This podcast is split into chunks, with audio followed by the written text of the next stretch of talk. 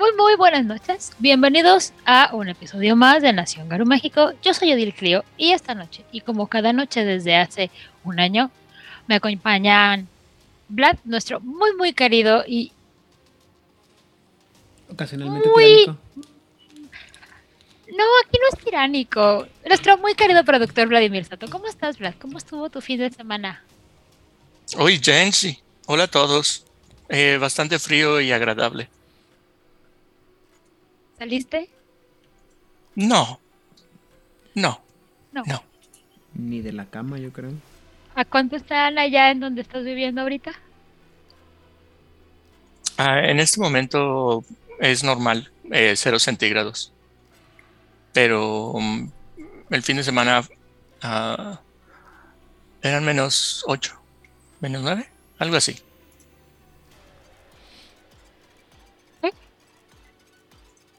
¿Menos nueve?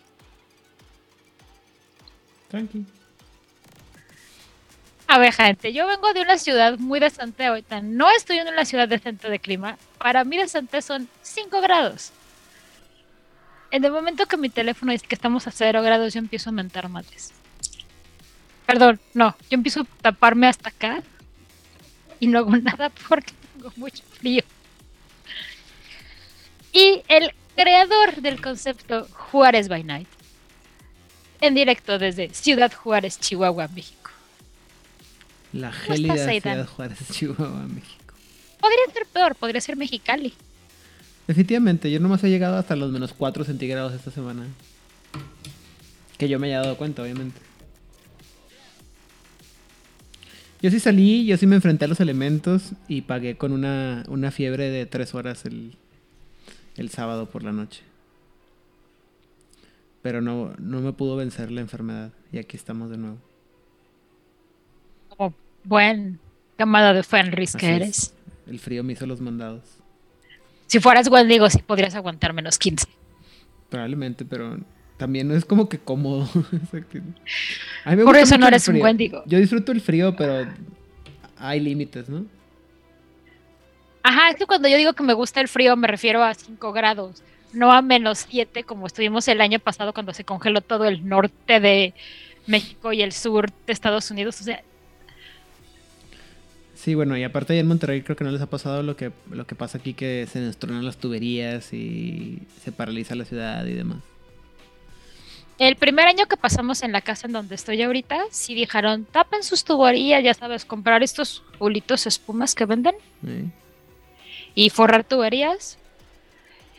Y la verdad es que ahí siguen forradas. Dijimos, ¿para qué las quitamos si cada invierno va a pasar lo mismo? Y es un, matar, es un material bien contaminante. Y ahí siguen cubiertas. Lo cual fue muy bueno porque el año pasado, que fue la helada espantosa, no tuvimos que poner recubrimiento. Sí. ¿Y tu fin de semana cómo estuvo? Del? No salí de mi cama. No, no es cierto, sí salí. El sábado fui a la plaza de enfrente a comer algo y dimos tres vueltas a la plaza para caminar porque hacía frío, pero queríamos caminar, entonces Tú vives a 5 minutos de. Valle Oriente, ¿no? así es.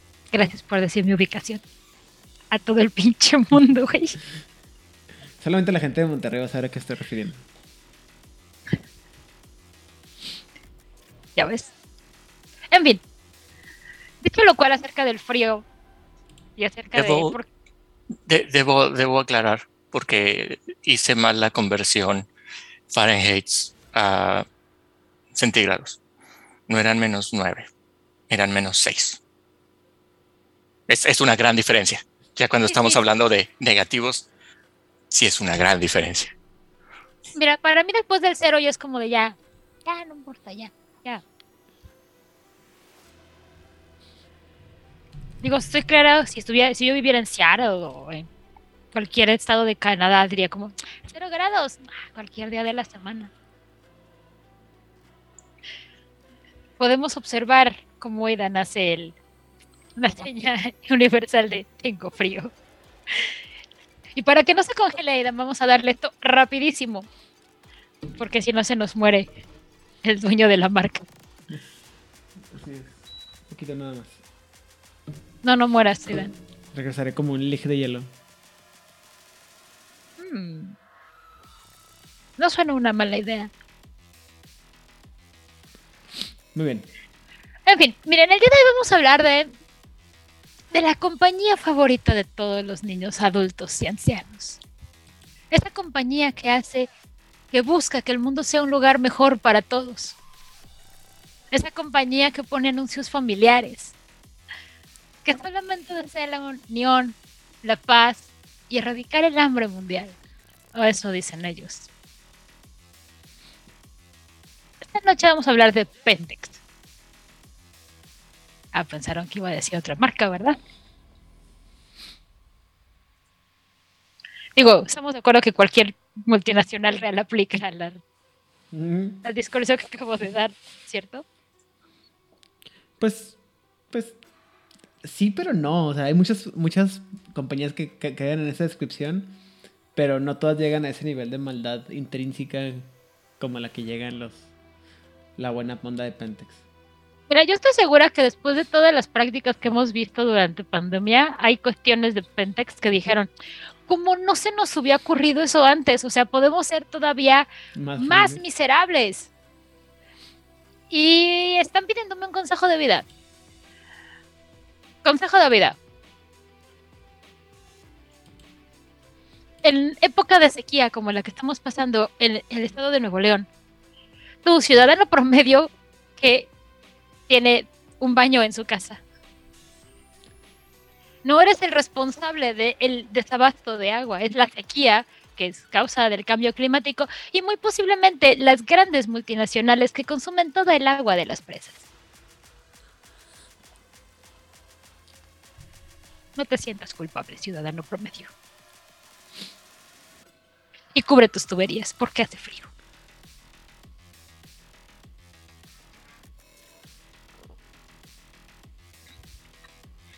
En fin. Y antes de que empecemos con esta chillante presentación, porque me encargué que tuvieran los colores más chillantes que Google encontrar. Drive pudo darme. Vlad, ¿qué sabes de Pentex? Ah, sé que es nuestro antagonista base en este universo. Es. am, es la representación. Es una de las representaciones más grandes de el antagonista en el mundo moderno y ah, cualquier hilo que jales eh, Ah, acabo de tu estaba en, micrófono no estaba en sirve. mi- sí estaba en mudo No, en mudo. sí lo escuchaba. Nosotros No. sí, pero en el chat Yeah. no. A ver, ¿los demás nos escuchan o estamos hablando como... no no no nada más estaba yo en mudo. Ah, muy bien. Digo, muy mal. Ajá. Pentex, nuestro antagonista principal, nuestro, ah, nuestra representación de eh, el antagonista cósmico en su representación moderna en la Tierra. Y es este gran monstruo, entre comillas, que en muchas de las situaciones donde hay maldad y donde hay eh, corrupción alrededor del mundo que dañan a Gaia, si jalas una hebra, vas a terminar en alguna oficina de Pentex. Es decir, si sigues las pistas de quién está detrás de inserte aquí nuestro, nuestro misterio, muy probable va a terminar siendo eh, directa o indirectamente un resultado de las acciones de, de Pentex. Pero también sé que como lo presentaste hace un momento, esto es lo que la nación Garu sabe y que el resto de la, de la humanidad o la mayoría de la humanidad está muy ignorante de esta verdad. Es lo que sé. Miren. Así de rápido. ¿Qué sabes de Pentex? Ah, mira, para mí Pentex es una de las partes que más me gusta de la mitología de, de Hombre Lobo. Eh, por esta parte de, de el misterio de... Eso no, bueno, no el misterio, sino esta idea de que, bueno, ahorita lo- creo que no lo mencioné, no pusimos en la presentación, pero Pentex no existe como tal. No es una compañía como tal, es una. Es como una. Una holder que, que trabaja a través de varios. Este, Un conglomerado. de- ajá, es un conglomerado que, fun- que funciona a través de varios este, frentes o varias empresas más pequeñas. Y eso lo hace muy difícil de vencer, ¿no? Aparte me gusta mucho la idea de que, bueno, es que Pentex sí es una, es una compañía mugre, espantosa, horrenda, pero la verdad es que la mayoría de la gente que, está trabajando para ella ni siquiera sabe que lo que, o sea, no lo hacen porque quieran destruir a Gaia ni porque haya una, una intención destructiva o ecocida, ¿no? Es nomás porque están buscando sobrevivir, ¿no? Y porque también una- es una paradoja bien interesante del para los hombres lobo. Es la idea de que, ¿sabes qué? En cualquier momento de esto, eh, ¿cómo, cómo mencionarlo? Ustedes, hombres lobo, nos ven como lo peor de lo peor de lo peor, pero es una compañía que hace mucho por la gente, ¿no? Y les está dando algo que no, que no, no podrían tener de otra manera, que es una vida, una vida mejor. Claro, les cobra bien cabrón esa, esa vida mejor. Pero sí es una. o siempre me ha quedado la duda. Eh, digo, fuera del hecho de que el juego son. están representados para ser malos. De que quizás la compañía no es tan mala, simplemente es la visión de la. de los. ah, de los hippies que son los hombres lobo. Achacándole todos los males a la, a la humanidad. A la, la compañía. Pero que tal vez si, si Pentex tuviera un poco más de oportunidad, quizás pudiera hacer cosas buenas por la humanidad. O que, que fuera a través de un verdadero worm, ¿no? Y no el worm como, como, como lo conocemos.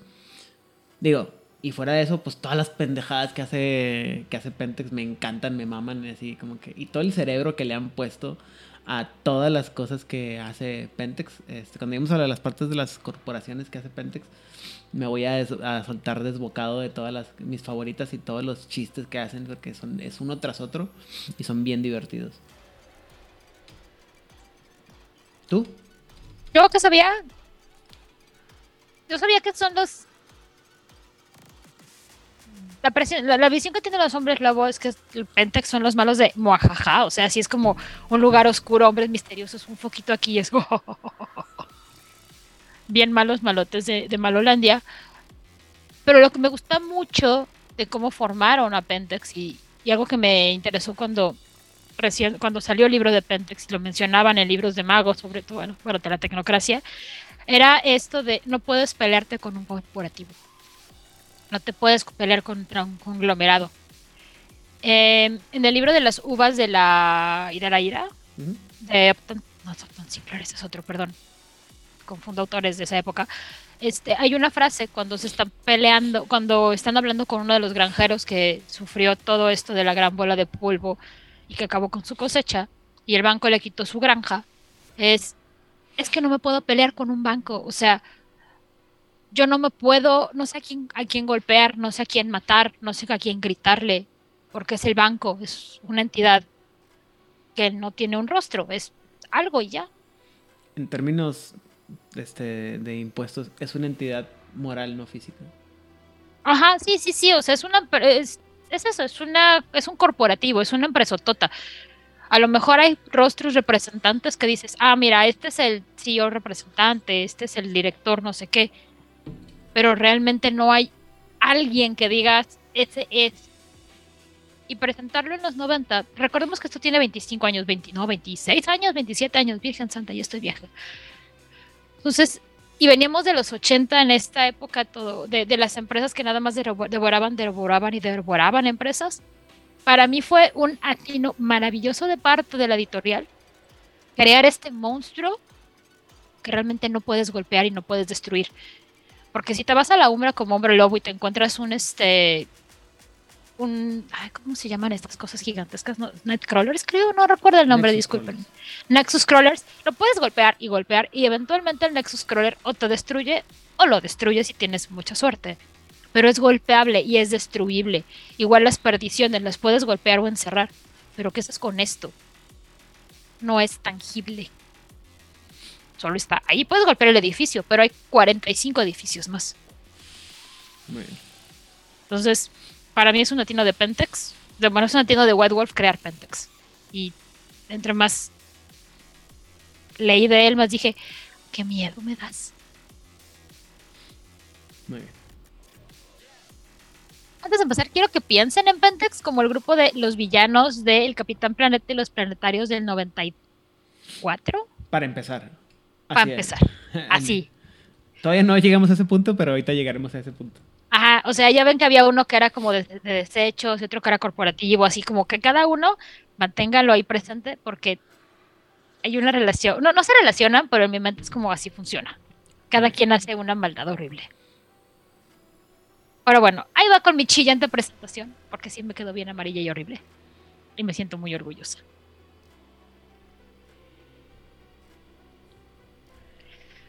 Pentex es una gran megacorporación, perdón en la redundancia, multinacional, una de las más grandes del mundo, que también está contaminada por el web.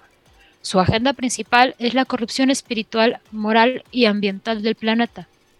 Es la herramienta principal en la Tierra del Gwyn profanador y uno de los enemigos más implacables de los Garus. Originalmente una empresa petrolera y minera, Pentex es ahora una sociedad de cartera con una gran cantidad de subsidiarias que cubren todas las industrias. Sus rastros de papel son laberínticos y sus directivas sutiles. Pocos Garú son conscientes de su verdadera naturaleza y menos aún tienen idea de cómo combatirlo. Pentex también tiene recursos sobrenaturales. Ah, Dale. Esta parte es una cosa que es bien importante mencionar, el hecho de que eh, la muchos, muy pocas gurús van a saber sobre la verdadera naturaleza. Es una cosa que te- te mencionan mucho en los libros. Eh, incluso los Garú que investigan todos estos temas no van a saber que Pentex existe como tal. O sea, es requieres, o sea, solamente un grupo muy específico de Garús y, eh, por, y por no decir nombres, o sea, los los moradores del cristal entienden que existe esta compañía gigantesca o este conglomerado que es Pentex. Eh, los Garú cuando se enfrentan, se enfrentan a las, a las subsidiarias, a las compañías pequeñas o más grandes que están que conforman Pentex, pero eso es lo que los hace todavía más peligroso, porque Pentex no es una compañía, son varias compañías. Igual si, si pudieras vencer alguna de las compañías que conforman a Pentex, Pentex tiene la capacidad de, de crea- de crear otra igual de poderosa, igual de complicada, igual de fuerte que Pentex. Entonces Pentex no es una, no es solamente una compañía y no, ah, y te lo menciono sobre todo en los libros de, en el último libro de Hombre Lobo del Apocalipsis, el de Perdón. Es que es una lucita atrás de mí y pensé que venían por mí los ovnis. Pero no. A mí también me sacó mucho de onda la lucecita. Pero este. Entonces te lo dicen. Nunca vas a encontrar pa- papelería membretada. Nunca vas a encontrar eh, nada que diga Pentex como tal. Pentex es, un, es el nombre de una. O sea, es como. pa- trabaja a través de compañías este, falsas y nombres y todo. Es una compañía que nadie sabe que existe como tal.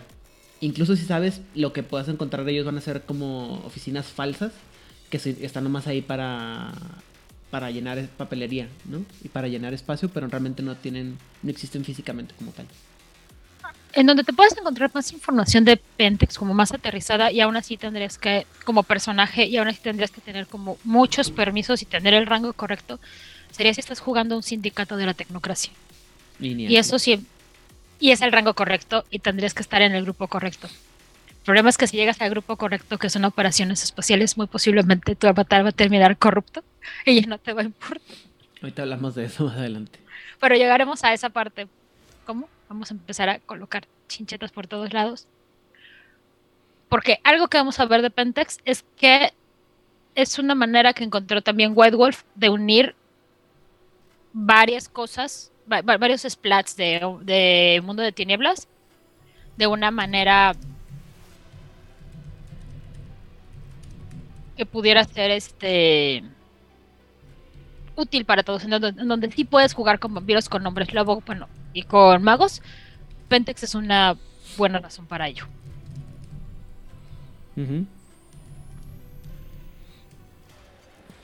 Pentex también tiene recursos sobrenaturales casi ilimitados, empleando perdiciones, danzantes de la espiral negra, fumoris y, si los rumores son ciertos, incluso algunos vástagos en posiciones de alta dirección.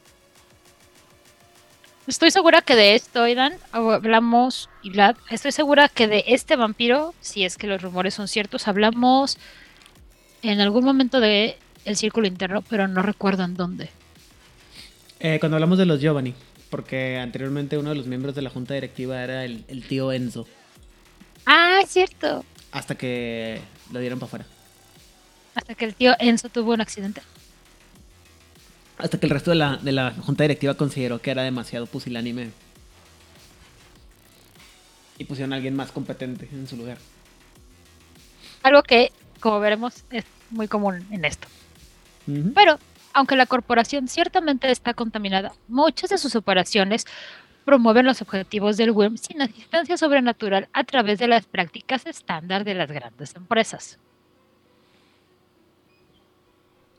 Tales esquemas son perpetrados por humanos normales que simplemente hacen su trabajo corrompidos por nada más que apatía y desesperación. Esta parte es bien miserable y bien triste, sobre todo cuando la estás leyendo el libro de los Fumoris, de la legión este, de Freak Legion, Ujú. porque te hablan mucho de qué onda con muchísimos de los Fumoris y de dónde salen y cómo son y cuál es el proceso de ir haciendo uno. No nada más es como tu humano maligno, "Ah, soy bien maligno y quiero poderes más malignos. No, o sea, ojalá fuera eso. Sería como más fácil decir, ah, mira, yo sé que este humano es miserable y ahora es horrible y es un ser humano espantoso. Claramente trabaja para una empresa maligna. Pero, pero no, o sea, resulta que es tu vecino que trabaja de vigilante en turnos de 24 por 48, que claramente está agotado física y emocionalmente porque es un trabajo horrible, pero es el único trabajo que puede tener. Y que tiene que tomar drogas o, o algún tipo de estimulante para, para mantenerse despierto, que lo hace susceptible, susceptible a, a atacar a su familia cuando llega a su casa o a reaccionar de manera impulsiva en caso de que alguien entre a a- al lugar que está vigilando. Y eso genera violencia y genera miseria y etc, etc, etc. Si les suena conocido este tipo de comportamientos, no nacieron de un libro. No, o sea, y como mencionamos ahorita, ¿no? No necesariamente tiene que ser que sean malvados, o sea, simplemente es así es la vida y así, o sea, es una práctica normal de en de la- algunas empresas contratan Como gente esta que contratan Empresa enorme y multinacional que tiene sus líneas de embalaje en donde tienen segundos para ir al baño. Sí. Sí, sí, o sea, son así, son esas cosas extremas, pero bueno, igual, este, para todos aquellos que vivimos en México y Latinoamérica, muchas de las cosas que vamos a mencionar van a parecer así como que sí, se llama mi trabajo del día a día, pero recordemos que en Estados Unidos esto no, siempre es así de, trágico o tan tétrico, pero más cuando, sin embargo, esto genera, estas son prácticas que son que generan miseria, ¿no? Y que generan problemas, que generan que la gen- generan desesperación y que generan que la gente tome decisiones que de una manera u otra ah, ayuden a la causa del world. Historia, porque todo tiene un horrible comienzo. Pentex comenzó su existencia como Premium Oil bajo Jeremiah Jeremiah en 1865. Au. El sujeto este ya era un bastarde, ya, ya era un bastardo imitando contemporáneos como Rockefeller, Morgan y Reynolds. Y si no saben de quién estamos hablando, no sé en qué mundo están viviendo, pero pueden googlear los nombres para entender de qué tipo de gente estamos hablando. Un saludo a la familia Rockefeller. Que nunca escucharán esto. Gracias si lo escuchan, no les importará. Llorarán con billetes de 100 euros. Ah, ¿Llorarán, llorarán por tus caprichos? por los suyos. O sea, como no puedo tener un iPhone 14 Super S especial bañado en oro con diamantes. Aún no. Ah, muy bien. No, muy mal, la quiero ahorita, ya. Maten a alguien, digo, quiero más niños trabajando en minas en, Fra- en África. Y pues mientras estaba inspeccionando personalmente un sitio de perforación, porque era un hombre de trabajo, seguramente que quería saber que todo se estuviera haciendo correctamente, pues había un sitio donde habían pasado varios accidentes.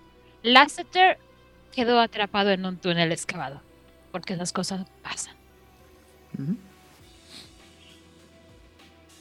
Años antes, los Uctena habían aprisionado ahí a una tremenda perdición.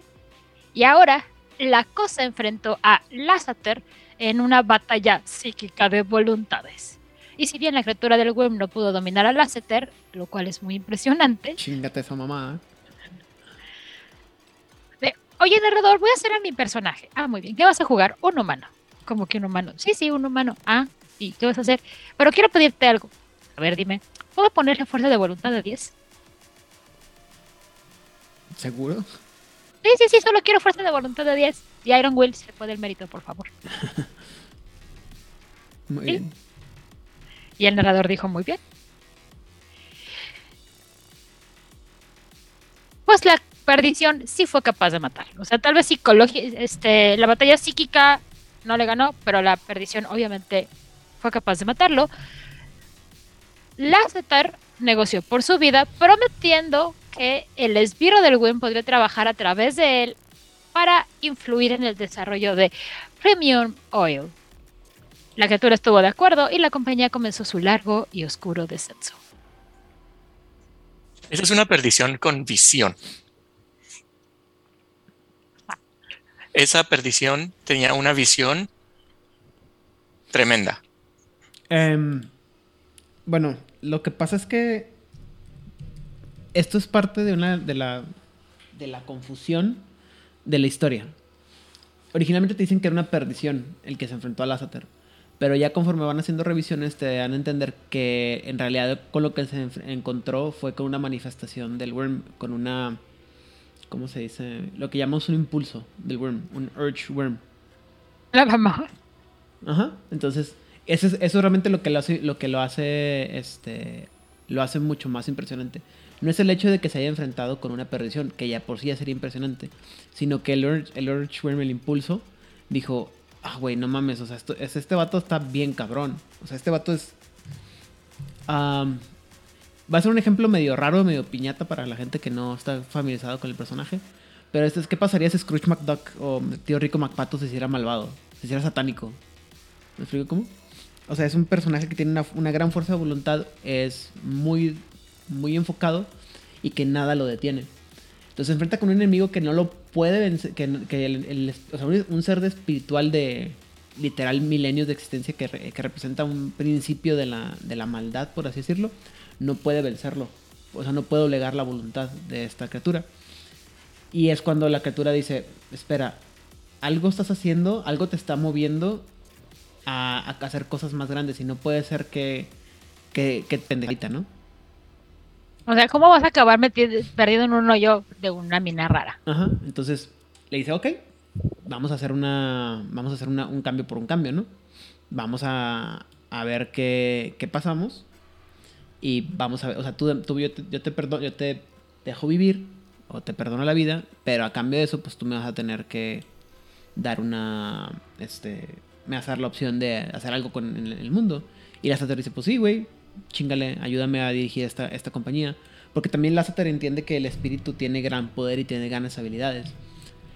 Eh, en, el, en muchos de los libros... Ha- Había mucha visión en, en parte de estos dos asociados. En muchas partes de los libros no se menciona tan, tan claramente, pero el problema es que creo que también Lasseter era era de los de este miembro de lo que se llama o, habi- o era o conocía lo que se llama ah, ¿cómo? la sociedad de la luna llorona o de la luna que llora que en cómo se llama en Werewolf the Wild West era esta compañía esta este culto wírmico que tenía toda la mitología del worm explicada y enfocada a la humanidad, a la parentela. Entonces sí, como que le toca esa transición de los del Wild West a la época más moderna. Entonces este güey sabe mucho de esas cosas y lo que se enfrenta es así como que, ah, hola, te propongo un trato. Y no es tanto que se haya que- quedado atrapado, sino que andaba buscando, o sea, es así como en las películas, como en las películas de, de malvados y como mencionan acá en el, en el, en el, en el Chat. chat. O sea, es como Thanatos bu- buscando a las gárgolas, o sea, él sabía a dónde, iba y lo que se iba a encontrar. y lo hizo a propósito. Su único error de cálculo fue no pensó que se iba a morir. Siempre, siempre hay un problema en los planes. Sí, ya sabes, Y- hombres y ratones. Y bueno, es algo tan nimio como morirse, tú sabes. Esas malas costumbres que tenemos los seres vivientes, morirnos. Comer tres veces al día, pendejadas así. Así es. Lasseter transformó a Premium en una corporación rica y poderosa capaz de competir incluso con la monolítica Standard Oil de Rockefeller. Es importante mencionar esto porque en Estados Unidos hay una ley en contra de monopolios y la razón que existe, por la cual existe esta ley, es gracias a este Rockefeller. Porque el gobierno de los Estados Unidos dijo, Bájale. momento, esto está muy pasado de lanza. No, pero es que yo puedo. No, mira, voy a hacer una ley para evitarte hacer monopolios porque claramente no puede ser monopolio de aceite, de, de- de petróleo, monopolio de trenes y no me acuerdo cuáles más tenía, pero era suficiente. Para finales del siglo XIX tener trenes y petróleo era como suficiente. Aparte que eran unos, unos salteadores en, en- ¿cómo se llaman? Despoblado. O sea, eran muy abusones esta gente. ¿Eran? O sea, siguen siendo, ¿no? Pero en ese, en- eh, era lo que, en la época lo que llaman los robber barons o los, los varones robadores. Así que, es. Que, o sea, no solamente hacían mucho dinero, sino que aparte eh, eh, los, las los métodos de ganancia eran abusivos de, un- de sobremanera, ¿no? Y se apoderaban de todo. Sí, o sea, insisto, este señor Rockefeller y su comparsa de amiguitos son las razones por las que existen las leyes antimonopolio en Estados Unidos. Y todas las, las ideas liberal- liberales de no se metan, no dejen que el gobierno se meta en estas, en nuestras cosas. Ellos son los Rockefellers. Pero el anciano no pudo mantener el control sobre el gigante que había engendrado. Oh. Gracias. Perdón, me han traído cena. Deliciosa cena. Gradualmente, Lasseter se separó de la empresa y después de contraer sífilis se suicidó. Hay algo que digo, la gente siempre tiene accidentes la gente siempre se suicida con 15 puñaladas en la espalda. Ujú. dice muy como que no tiene coherencia con un personaje así que, ah, estoy enfermo de sífilis, me voy a suicidar. Bueno, eh, hasta donde mi pobre conocimiento de la enfermedad conocida como la sífilis, eh, se supone que llega un punto en que te hace alucinar, ¿no? Cuando, está, llega, cuando llegas a... Deteriora el cerebro, físicamente va destruyendo tu cerebro. Entonces, también está explicado así como que con. Ah, es que le dio sífilis y se suicidó. No, o sea, la enfermedad fue causa. O sea, le dio sífilis por culpa de uno de los, de los esbirros, de un espíritu del worm. Y luego de ahí, este, el- la sífilis que le dio, eh, le estaba haciendo cada vez más y más, más loco hasta que lo, lo llega a. lo empuja al, ¿sabes qué? Mete la fregada porque ya no, ya no puedo vivir aquí.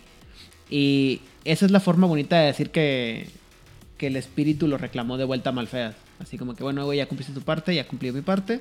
Ya te di lo que querías, que, que es una compañía que fuera súper poderosa y que pudiera combatir con, competir con los Rockefeller. Te toca pagarle al, al flautista.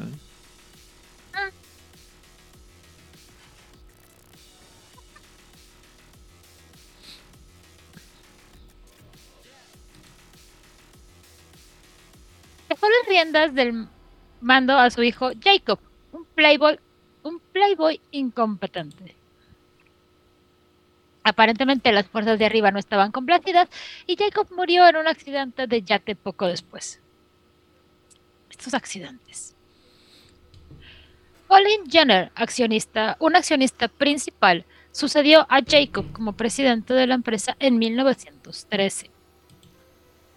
Jenner convenció a otros importantes accionistas de formar una junta de cinco directores para supervisar la empresa. Jenner mismo fue influenciado por la misma criatura del WIM que había corrompido a Lasseter y se sorprendió levemente al descubrir que varios de los otros miembros de la junta también tenían tratos con el WIM.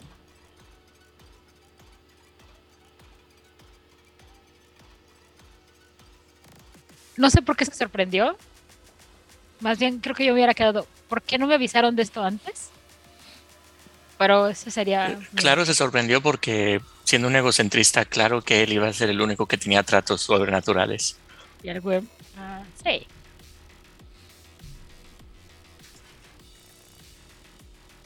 Lo que digas.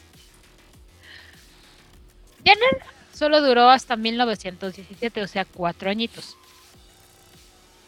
Cuando murió en un trágico y feroz accidente automovilístico. Les digo, estos accidentes. El miembro de la junta, Fulton Clark, lo reemplazó. Poco después, una manada de danzantes de la espiral negra se acercó a Clark sobre una alianza, explicando que él era parentela y que debería de ayudarlos. Clark no era tonto, vio la ventaja de tales aliados y con mucho gusto permitió que varios de los espirales asumieran posiciones clave. Cuando hablamos de los espirales, de los danzantes de la espiral, dijimos que la mayor parte de ellos estaban demasiado trastornados para poder hacer absolutamente nada que no fuera destrucción y muerte. El problema son los que no están completamente trastornados y solamente están corruptos. Porque son muy malvados.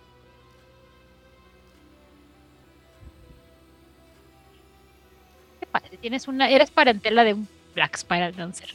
qué tan horrible debe de ser eso. Se produjo una asociación similar con ciertos elementos dentro del Sabbath en 1947. Nuevamente, a instancias de Clark, un acto que puso a Harold Settler en la junta directiva. Esta fue la última acción de Clark, quien murió en un incendio de petróleo mientras recorría sitios de perforación en el Mediterráneo. Peter Culliford fue elegido nuevo presidente, cargo que todavía ocupa. ocupaba hasta cuando se, actualizó la, la, Wikipedia. Ajá. Sí, justamente porque no sé en qué momento. Por las fechas supongo que ya tendría que estar muerto, pero bueno, el mm. te, genera, te da regalos. Y uno de ellos puede tener una, ser una vida horrible. Digo, larga. No, sí, todavía sigue siendo presidente. Lo que pasa es que, ah, bueno, ahorita que lleguemos a la parte de, de, la, de quiénes están en la junta directiva, vamos a ver. Lo que pasa es que no es. Ah, bueno, ahorita, ahorita te explico esa parte. Ahorita te des cosas como hilo de media. La junta directiva. La sociedad corporativa de Pentex funciona de manera diferente a la mayoría de las empresas. Sin embargo, la estructura administrativa básica es similar a la de casi cualquier corporación. La empresa es controlada por una junta directiva. A diferencia de las juntas directivas de otras empresas, Pentex está controlada por humanos que están al servicio directo del WIRM. Mientras que otro gran número de otras corporaciones sirven al WIRM lo hacen sin saberlo debido a la codicia humana. Cada acción realizada por la junta directiva de Pentex se toma solo para fortalecer al WIM. A través de esta junta, el WIM inicia su plan negro para arruinar a Gaia. Desafortunadamente para el WIM, más de una manifestación de sí mismo está tratando de dirigir la compañía. Esto a menudo pone una faceta del WIM en conflicto con otra. Cada ser humano en la junta directiva tiene su propia idea de cómo y por qué luchar al servicio del poder oscuro. Y aquí es donde entramos en, conflictos. Pentex está pensado como una compañía norteamericana con todos los estereotipos, ¿no? Tiene su, ah, su junta directiva, tiene su estructura jerárquica, pero como eso funciona siempre y cuando tengas a una sola estructura, eh, eh, una sola compañía. El asunto de, Pentex es que Pentex, como ya dije, está conformada de muchas pequeñas este, ah, empresas, pequeñas entre grandes comillas, ¿no? Entonces, por ejemplo, a diferencia de una compañía más grande, como por ejemplo, vamos a pensar en, Apple, ¿no? Apple pues tiene su, su CEO o su Chief Executive Officer, su Head of Finance, su, todo ese borlote, ¿no? Pero ellos se encargan solamente de lo que tiene que ver con Apple. Mientras que lo que pasa en Pentex es que tienes este mismo tipo de junta directiva, por ejemplo, tienes el director de finanzas y el director de finanzas va a checar, es el, es el, es el director de finanzas de todas las empresas que conforman a, Pentex, ¿no? Entonces tienen eh, venia por encima de todos ellos, ¿no? O sea, es como si de repente el...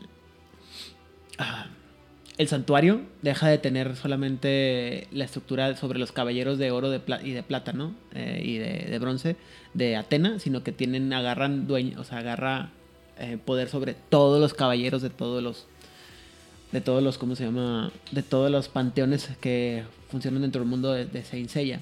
O sea, es mucho más, eh, por ejemplo, los tipos de, vamos a decir que fueran no sé, tenés el, el caballero dorado de los, las criaturas míticas con alas o los que tienen forma de que tienen astas o cuernos, ¿no? Así, son un chorro, ¿sí? Entonces eso es lo que hace, son como como los, los jueces del inframundo de, de, ¿cómo se llama? De Hades, o sea que tienen así cubren un chorro de, de cosas. Entonces, eh, la estructura, otra vez, la estructura de Pentex es muy, es muy diferente porque no es la estructura lineal de una empresa, sino que es una, una estructura de dominio de una posición que domina a muchas empresas y que, o sea, ellos pueden decir como, bueno, esta, semana vamos a dejar que esta compañía entre en quiebra para que esta otra compañía vaya a ganar y vamos a, la levantamos en, en tres meses, sin pedos. Munch, munch, munch, munch, munch, munch. Bueno, el siguiente punto es... Y si bien esto hace que las reuniones de las juntas sean intensas y prolongadas, rara vez interfiere con la destrucción del medio ambiente. Incluso con intereses personales y rencores humanos, cada miembro de la Junta está dispuesto a comprometerse siempre que se logre el fin último. Es decir, a pesar de que son unos hijos de puta y a pesar de que hacen todo lo posible por acabar con el universo y el medio ambiente, ellos saben, como mencioné ahorita anteriormente, ellos saben que, qué cosas de su vida o qué cosas de sus acciones son más beneficiosas para el Worm. Y a veces dicen, ¿sabes qué? Pues agacho los cuernos y dejo que esto se vaya al diablo, este proyecto que tengo se vaya al diablo, porque a largo plazo va a, va a, va a servir más al Worm.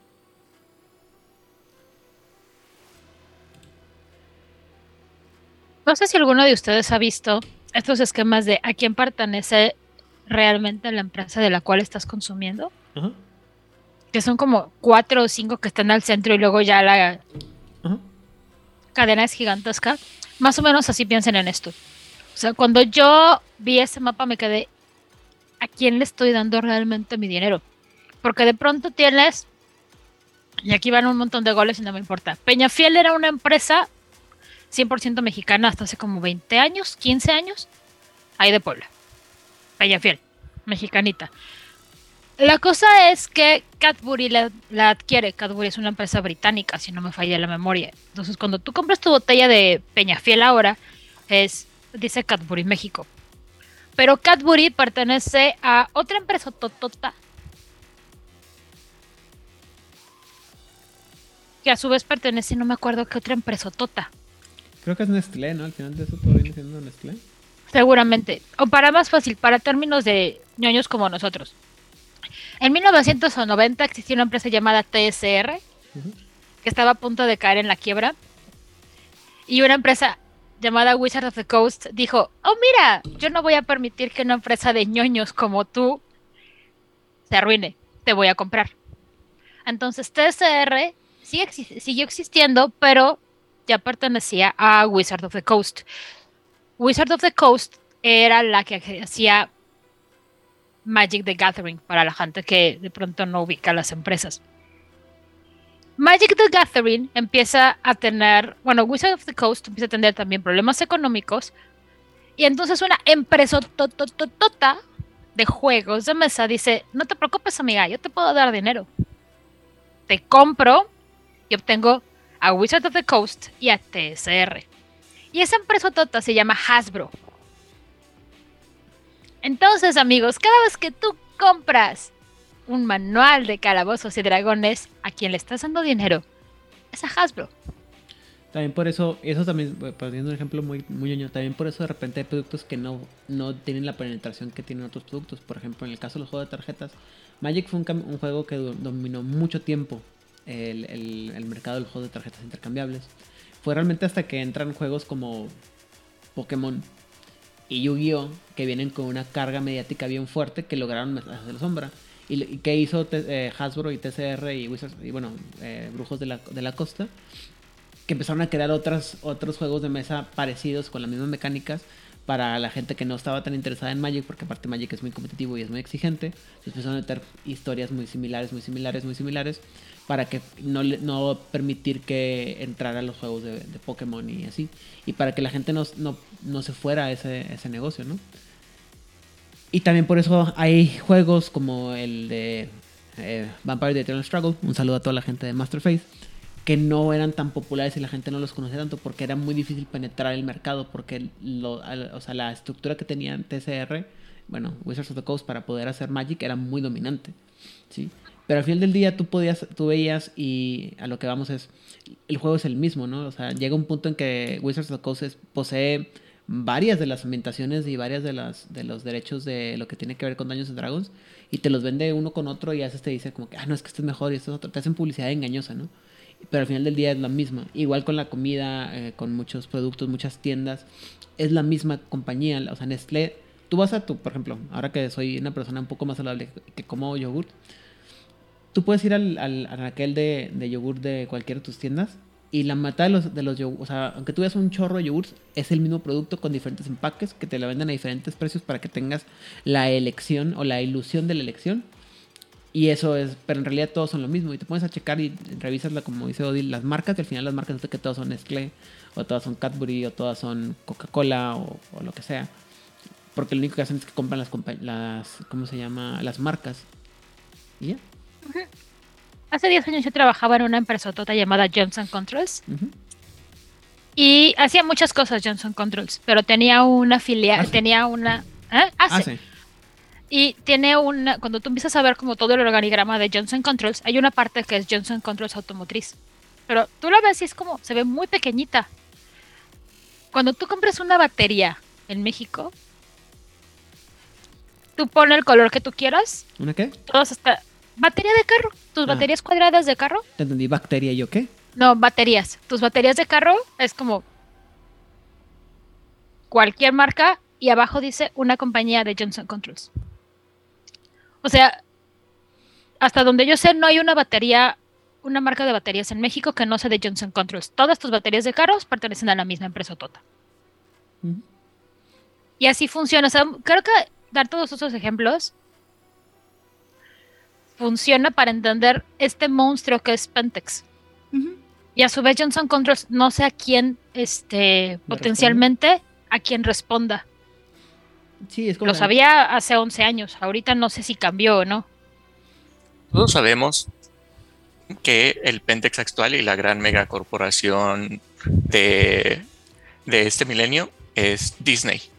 Ujú. Continuemos. Patrocínanos, por favor. Por favor, Queremos ver a los Podemos- Mandalorian. podemos ser, podemos ser otro de sus, otros de sus vasallos. Sí. Otro vasallo maligno, por ejemplo, mexicano, es Bimbo. ¿Sí sabían que es la compañía de pan más grande del mundo? Yeah. Muy bien, continuemos. Compró, en algún momento, yo no sabía, hace 15 años, compró Wonder. O sea, se ha dedicado a comprar todas las compañías de empresas de pan del mundo. Bimbo. Tu osito amigable, bonito, con el cariño de siempre. Bimbo. Mejor Bimbo, patrocínanos. A mí sí me gustan tus También, donitas. sí, patrocina, super patrocínanos, Bimbo. Me gustan tus donitas glaseadas. Continuemos. Porque si no, aquí seguimos dando ejemplos y ejemplos y se nos va la vida. La junta directiva realiza sus reuniones en la sede central de Pentex y en las sedes de las distintas sucursales. Sentados en habitaciones oscuras llenas de humo, estos poderosos servidores de la oscuridad toman decisiones que afectan a innumerables criaturas. O sea, sí son malos de. Ay, no sé, sí preferiría que fueran los villanos de Capitán Planeta. Al menos tenían Para este, looks muy chidos. Para allá vamos. Las reuniones a menudo incluyen informes de ganancias, de marketing y otras actividades comerciales estándar. Pero también incluyen informes sobre daños ambientales e informes de espíritus menores que sirven al WIRM. La Junta analiza la eficacia y la eficiencia general de su política en términos de efectos negativos sobre la humanidad y la destrucción de Gaia. Oye, ¿viste esta gran fuga de químicos eh, de la minera en el río? Qué tragedia tan grande. ¿Cuántos siglos dices que va a estar contaminado ese río? High five. ¿Y cómo lo lograste? Solamente tuve que descuidar una tubería durante toda la existencia de la minera. ¿Cuántos árboles tiraste en Yucatán? 20 mil. ¿Y por qué? Porque íbamos a poner un puente por ahí. ¿Y luego? Ah, pues resulta que no vamos a terminar puente. a tiempo. Y ya no hay puente. ¿Y los arbolitos? Ah, los trasplantamos.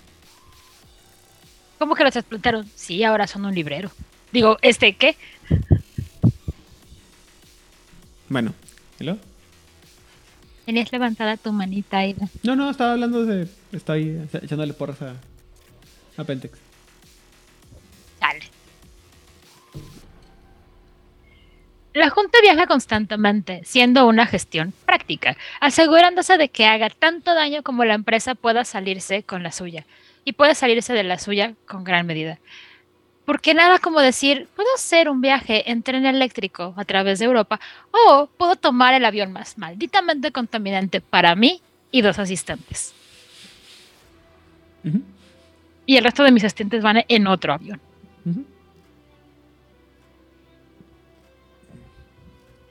La Junta incluso celebra algunas de sus reuniones en aviones de la empresa que viajan de un lugar a otro.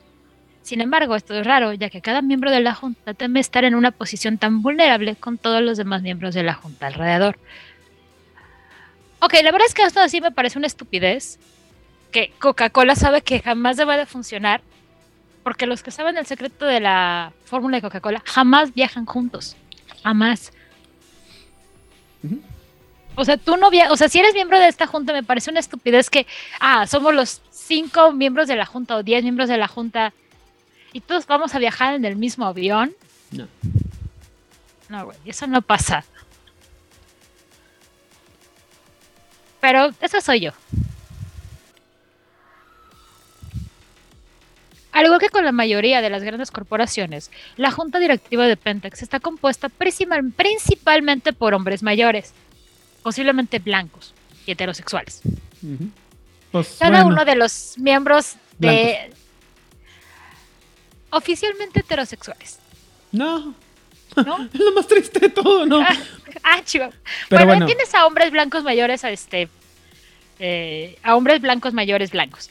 Cada uno de los miembros de la junta comparte una relación especial con el Wyrm. Por, antes de que antes, por eso el consejo de la vida del día de hoy es que si tienes una empresa multimillonaria que, tiene muchos grandes funcionarios y que tienen secretos de cómo mantener tu empresa a flote o cómo la pueden hundir, siempre asegúrate que, mane que, que viajen por separados. Esto también ocurría, esto, mucha de esta información está escrita otra vez, hace 20 años cuando no había cosas como el Zoom. Ahora seguramente no tienen ninguna razón para estar juntos ni de pedo esos cabrones.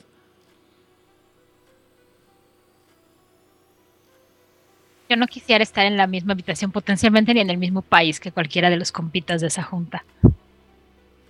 Así es. Al igual que con la mayoría de las grandes corporaciones, la junta directiva de Pentex está compuesta, repetí esto, discúlpenme. Cada uno sirve una faceta particular del mismo, del, del Wyrm, y recompensa a cada uno de ellos por su servicio. De estas recompensas van, dando lo su- van desde lo sutil hasta lo grotesco. Un rasgo que comparten todos los miembros de la Junta es su falta de humanidad. Se han vuelto ricos y poderosos con la violación del planeta y son traidores a la raza humana. Ujú. Son unos hijos En de puta. Híjoles, creo que eso sería hacerles un favor. Creo que no me acuerdo en qué libro viene. Se supone que los humanos son humanos, humanos, humanos. O sea, no- son las únicas criaturas de todo el mundo de tinieblas. Digo, los magos no tienen rating de humanidad y los hombres luego tampoco, ¿no?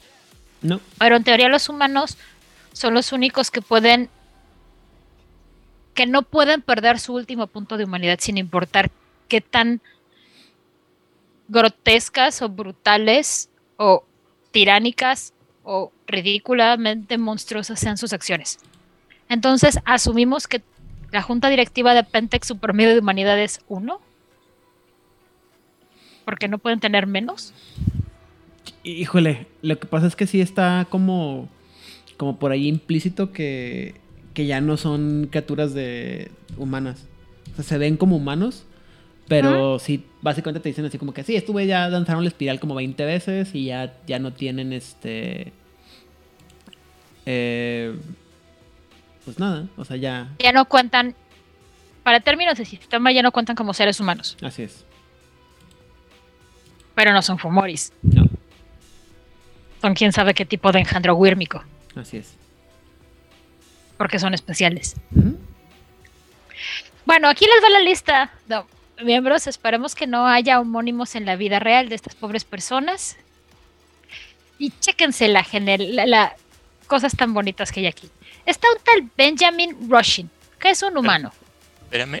Aidan, ¿te sabes tú las biografías de, de estos o no? Me sé la mayoría de ellos y todos te puedo decir que son unos hijos de la chingada. O sea, aquí el- al más calvo le arrastra el pelo.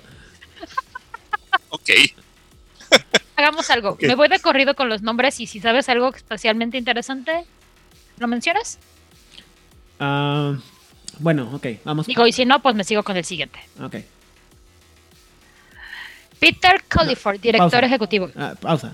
Benjamin Rushing es un humano porque no se le puede detectar otra cosa, pero todo el mundo sabe que tiene como 600 años de vida y todo el mundo sabe que es un pedófilo, por lo menos.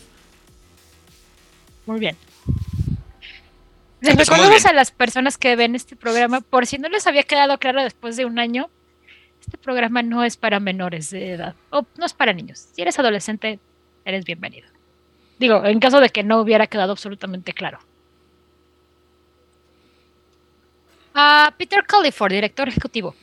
Mm, ese güey no me acuerdo que tiene nada, está, nada especial, pero también es uno de esos que todo el mundo... Ah, ese, ese también tiene así como que todo el mundo dice, así como que, pues es un humano, güey, y hace muchas cosas, pero pues nadie sabe de dónde viene, nadie sabe cómo se llama, lo- sabe- se ve humano porque no podemos probar ninguna otra cosa. Lo único que sabemos es que todo, se- todo o sea, el, el que llegara a ser el presidente de la compañía es una es como que una, una concesión entre varias fuerzas del Wyrm para decir es que esto es lo que menos nos molesta a todos pero nadie está contento con que él esté ahí y todos están así como que con el, todos los demás están así con el con el cuchillo en la mano esperando el momento en que se debilite para saltarle encima al güey. Y Como dice- la Junta Militar Ajá. de Argentina, y, él dice vénganse perros cuántos son para no contarlos como Videla. así es Si no saben de qué estoy hablando, busquen acerca de la dictadura militar argentina de 1976 a 1983 y la junta militar. Posiblemente así funciona esto. Maldito Videla, ardiendo en el infierno. Adrián Newberry, CEO. Adrian Newberry no tiene muchas más cosas que mencionar fuera el hecho de que es el, es el, el que se encarga de. O sea, Culliford es el, que lleva mm, todo, es el que dirige todo, pero el que se lleva a todo, todo, todo, todo el, el día a día es Adrian Newberry. Eh, se graduó de, de Harvard y, y- y- y- mm, mm, mm, mm, pues nada, solamente se- dice que se ve como un jovenazo, así como unos 30 años, pero en realidad tiene más de 53 años. Porque recibe grandes este, eh, ventajas de, de parte de. Bueno, grandes aumentos. ¿Dones? Dones. No son dones, son aumentos por parte de uno de los proyectos que hay Ajá. por ahí. Los, Podemos pensar en todas estas criaturas como Dorian's Grace. Mm, sí, más o menos. sin un cuadro que puedas destruir. Chase Lamont, director de la subdivisión de sistemas de recolección de información. Eso es todo lo que necesitas saber de ese güey. Ese güey es famoso porque tiene toda la información de todo el mundo. Así. Nada más. O sea, él es el encargado de, de recolectar información para todo Pentex. O sea, si algo has hecho mal, él lo sabe. Punto. Ujú. Agárrense con este. Harold Settler, Ujú. Malkavian Antitribu. Que aparte de tener la, la hermosa distinción de, de parecerse a nuestro buen amigo Matthew Dawkins, el Gentleman Gamer. No lo Ajá. digo yo, lo dice la wiki. Es un satán, es un Malkavian de tribu, este, ¿cómo se llama? Infernalista. Infernalista. el sacerdote de, el, o el progenitor, perdón, de Persephone Tar Anis y el creador de El Camino de la Majestad del Worm para la, la oscuridad de, para la senda oscura de, la senda de taumaturgia oscura. No más. No más. Ah, déjame ver. Ah, se supone que en algún momento se le ofreció el, el, el título de Priscus en el Sabbat, pero... Eh. Eh, Tengo una organización más importante que dirigir. Tengo cosas más importantes que hacer que, que reinar Francia. Ser el rey de Francia. Para la gente que no entiende el chiste de tengo cosas más importantes que ser el rey de Francia, pueden ver nuestro episodio acerca de los colmillos plateados. Si no me falla la memoria. Franklin Rubin, posible miembro del sindicato. Nada más. ¿El sindicato de qué? El sindicato es una de las divisiones de ¿Sindicato de la qué? tecnocracia. Ajá. Tienes Mago. mago, ajá. Tienes el mago tienes dos grupos. Vamos a hablar de esto largo y tendido cuando- hablemos de mago en unos meses. Pero tienes como dos grandes grupos, digámoslo así. Los tradicionalistas, que son los que hacen la magia tradicional, valga la redundancia, y la tecnocracia, que tienen un origen muy loable para la humanidad y luego pasaron cosas. El sindicato es la parte de la tecnocracia que se encarga de los recursos. Y dije recursos, no dinero. Recursos. Y el sindicato tiene una subdivisión que se llama División de Asuntos Espaciales, que es en donde están los dineros en lugares raros, Ujú. donde huele chistosito. Aquí la cosa es que no, se- no, no, no es posible probar que Franklin Rubin sea parte del sindicato. Simplemente tiene mucho dinero, nadie sabe dónde lo saca. Y así como puede ser que sea, puede que no sea. Ahora es importante mencionar que el sindicato, en teoría, tampoco, o sea, el sindicato como, como grupo, tampoco sabe la existencia de Pentex como la entendemos nosotros. Saben que existe Pentex, el sindicato sí sabe que existe Pentex, pero no sabe lo que hace realmente Pentex. O sea, entiende como es un conglomerado de grandes empresas que generan muchos recursos, pero no saben lo podrido que está Pentex. Ujú. Por eso muchos sindicatos dice, o sea, dentro de, la- de- se supone a nivel jugador que eh, la una de las convenciones más corruptas es el sindicato por esta subdivisión de asuntos especiales.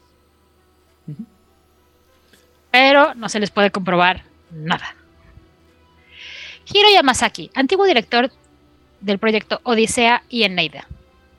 Ah, Kiro o Hiro, dependiendo de la edición en la que estés ah, hablando, dirigía estos dos proyectos que básicamente lo que se encargan es de secuestrar gente que tenga poderes psíquicos y ver la manera de atarles perdiciones que les pudieran ayudar a, a incrementar sus poderes psicológicos. Uno, eh, eh, no me acuerdo cuál es cuál, pero uno es así como que vamos a capturar a psíquicos y tratar de hacerlos más poderosos. Y el otro es vamos a meterles, eh, ¿cómo se llama? Perdiciones. Perdiciones para que los hagan.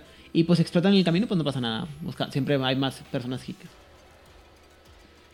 Oh, el no, problema- necesitamos otro Timmy.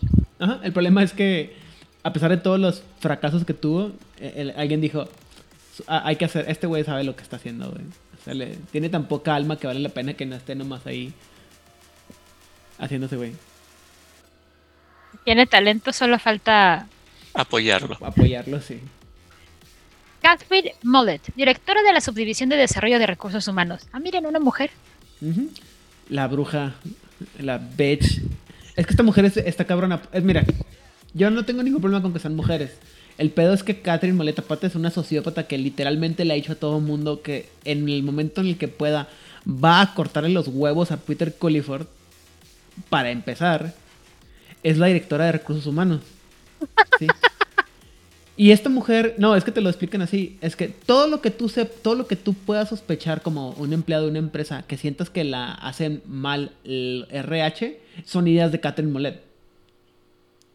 Vamos a cambiarte de empresa cada tres meses en el IMSS sin avisarte para que no generes antigüedad legal. Así, para empezar. Y luego también son los que te dicen, eh, ella, ella se le ocurrió la idea de, ¿cómo se llama?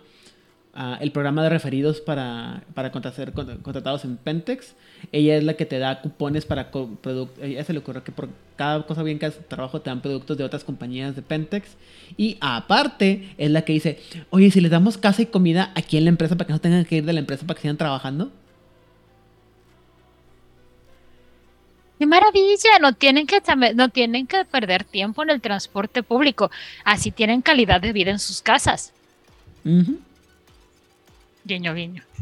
O sea, ella es la creadora del concepto de vive, trabaja, compra. Y esas son las, ideas más recientes que tiene, así. ella, se, ella se la pasa pensando cómo, o sea, como bien dice Rigel, ella es la que piensa que los viernes de pizza es como que el, lo mejor que puede haber logrado y dice, ojalá pudiera meter otro, eh, o sea, también Taco Tuesday, Pizza Friday. Jueves de, jueves de, no jueves de cerveza porque hay que estar, este, porque somos divertidos.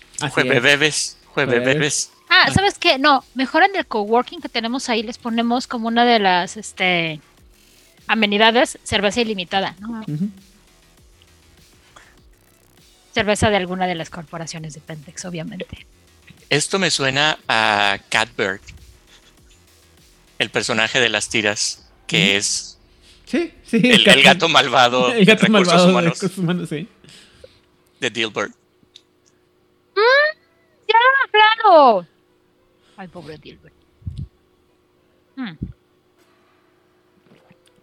Francesco, director de la subdivisión Proyecto Iliada. Ajá. Eh, Francesco es un. Chingate esta mamada. Es un Black Spiral Lupus.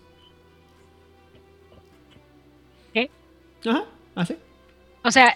¿Dejamos entrar perros ahora aquí en la oficina también? Ajá. Porque necesitamos a alguien que tenga las ganas de pelearse con, con los, los psíquicos superpoderosos. Se ha de ver bien padre la, la, oficina de, mira, es un lugar donde te dejan traer tu mascota. Ah, no, es que aparte, no, o sea, Francesco es de estos, de estos Black Spell Dancers lupus que dicen, yo no soy un perro, güey.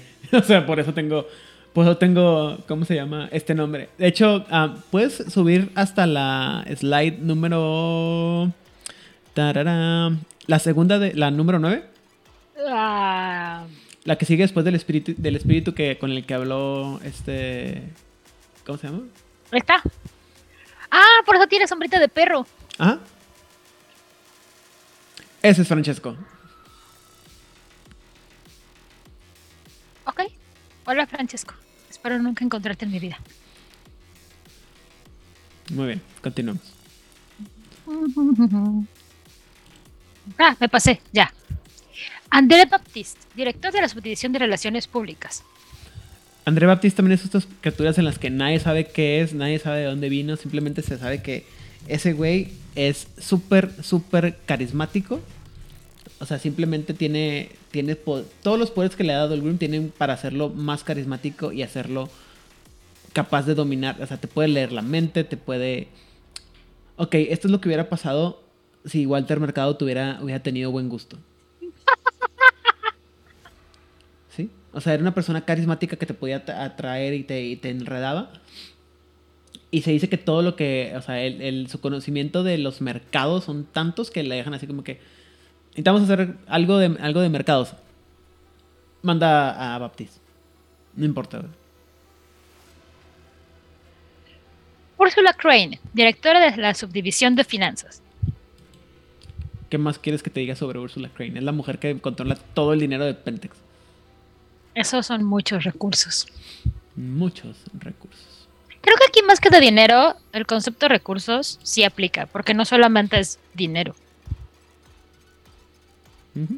Básicamente.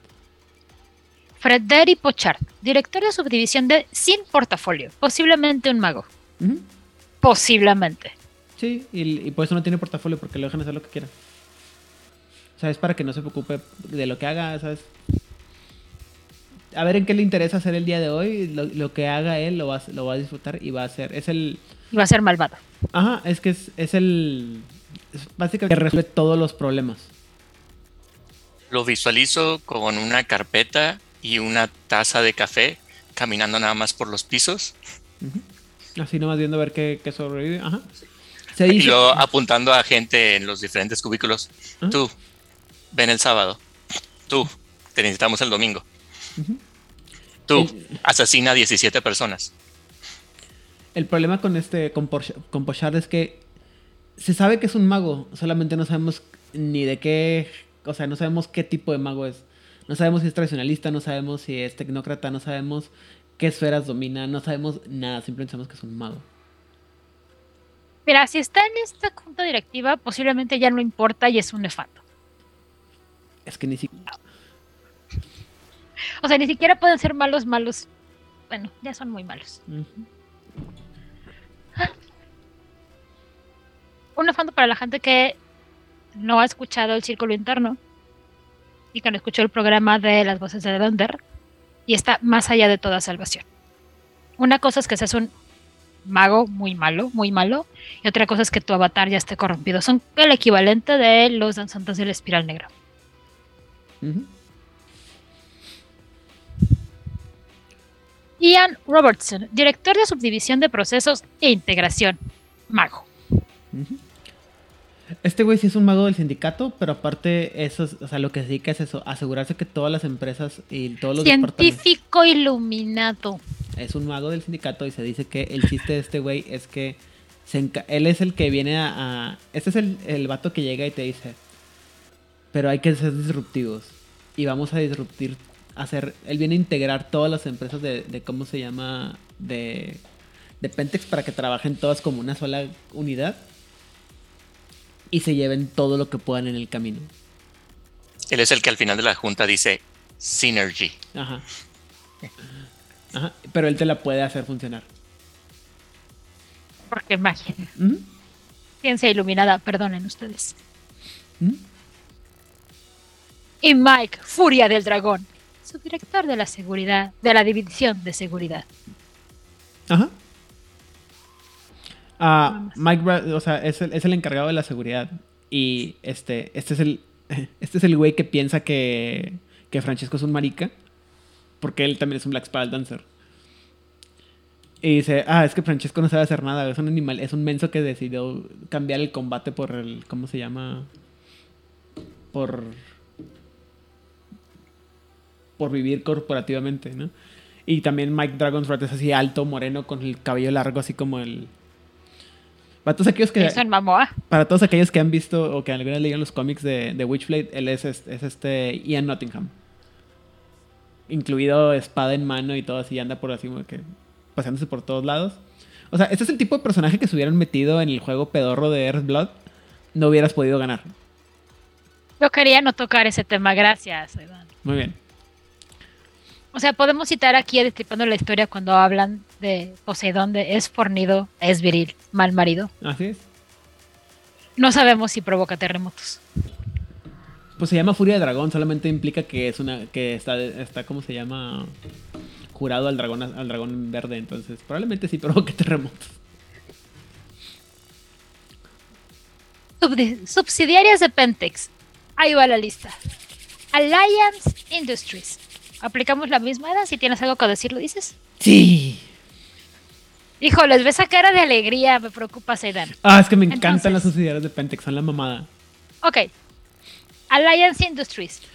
Eh, Antes de empezar, este, me gustaría mencionar que muchas de estas compañías que vamos a mencionar, en nombre o en, en, forma de, de- de cómo están eh, mostradas, son parodias de otras compañías que existen en la vida real. Algunas, no queda claro. algunas son parodias, otras son así literalmente, este, ¿cómo se dice? A apuntar el dedo, a decirle a la gente, este, quiénes son y qué es lo que hacen. ¿no? O sea, si, si son- es un poco, o sea, así es como es mucho, este, mucha broma, también es mucha denuncia.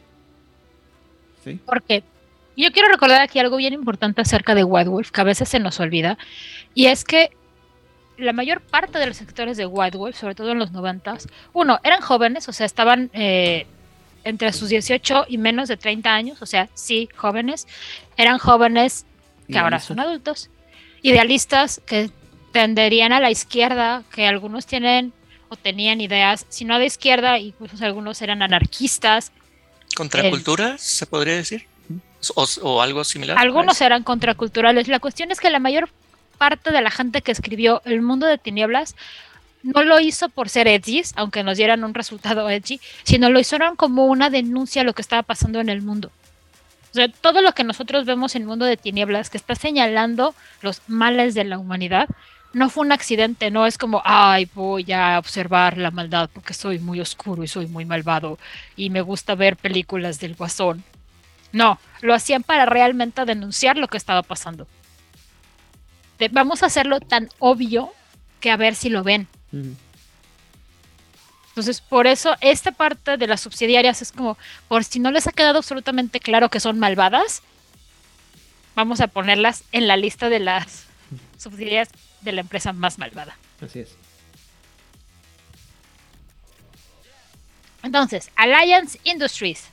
Pase. Ardus Enterprise, Enterprises, gestión de residuos tóxicos y otros. Esto es una broma porque eh, Ardus suena como Ardus, que es la, una palabra que eh, implica un trabajo pesado y cansado y extenuante.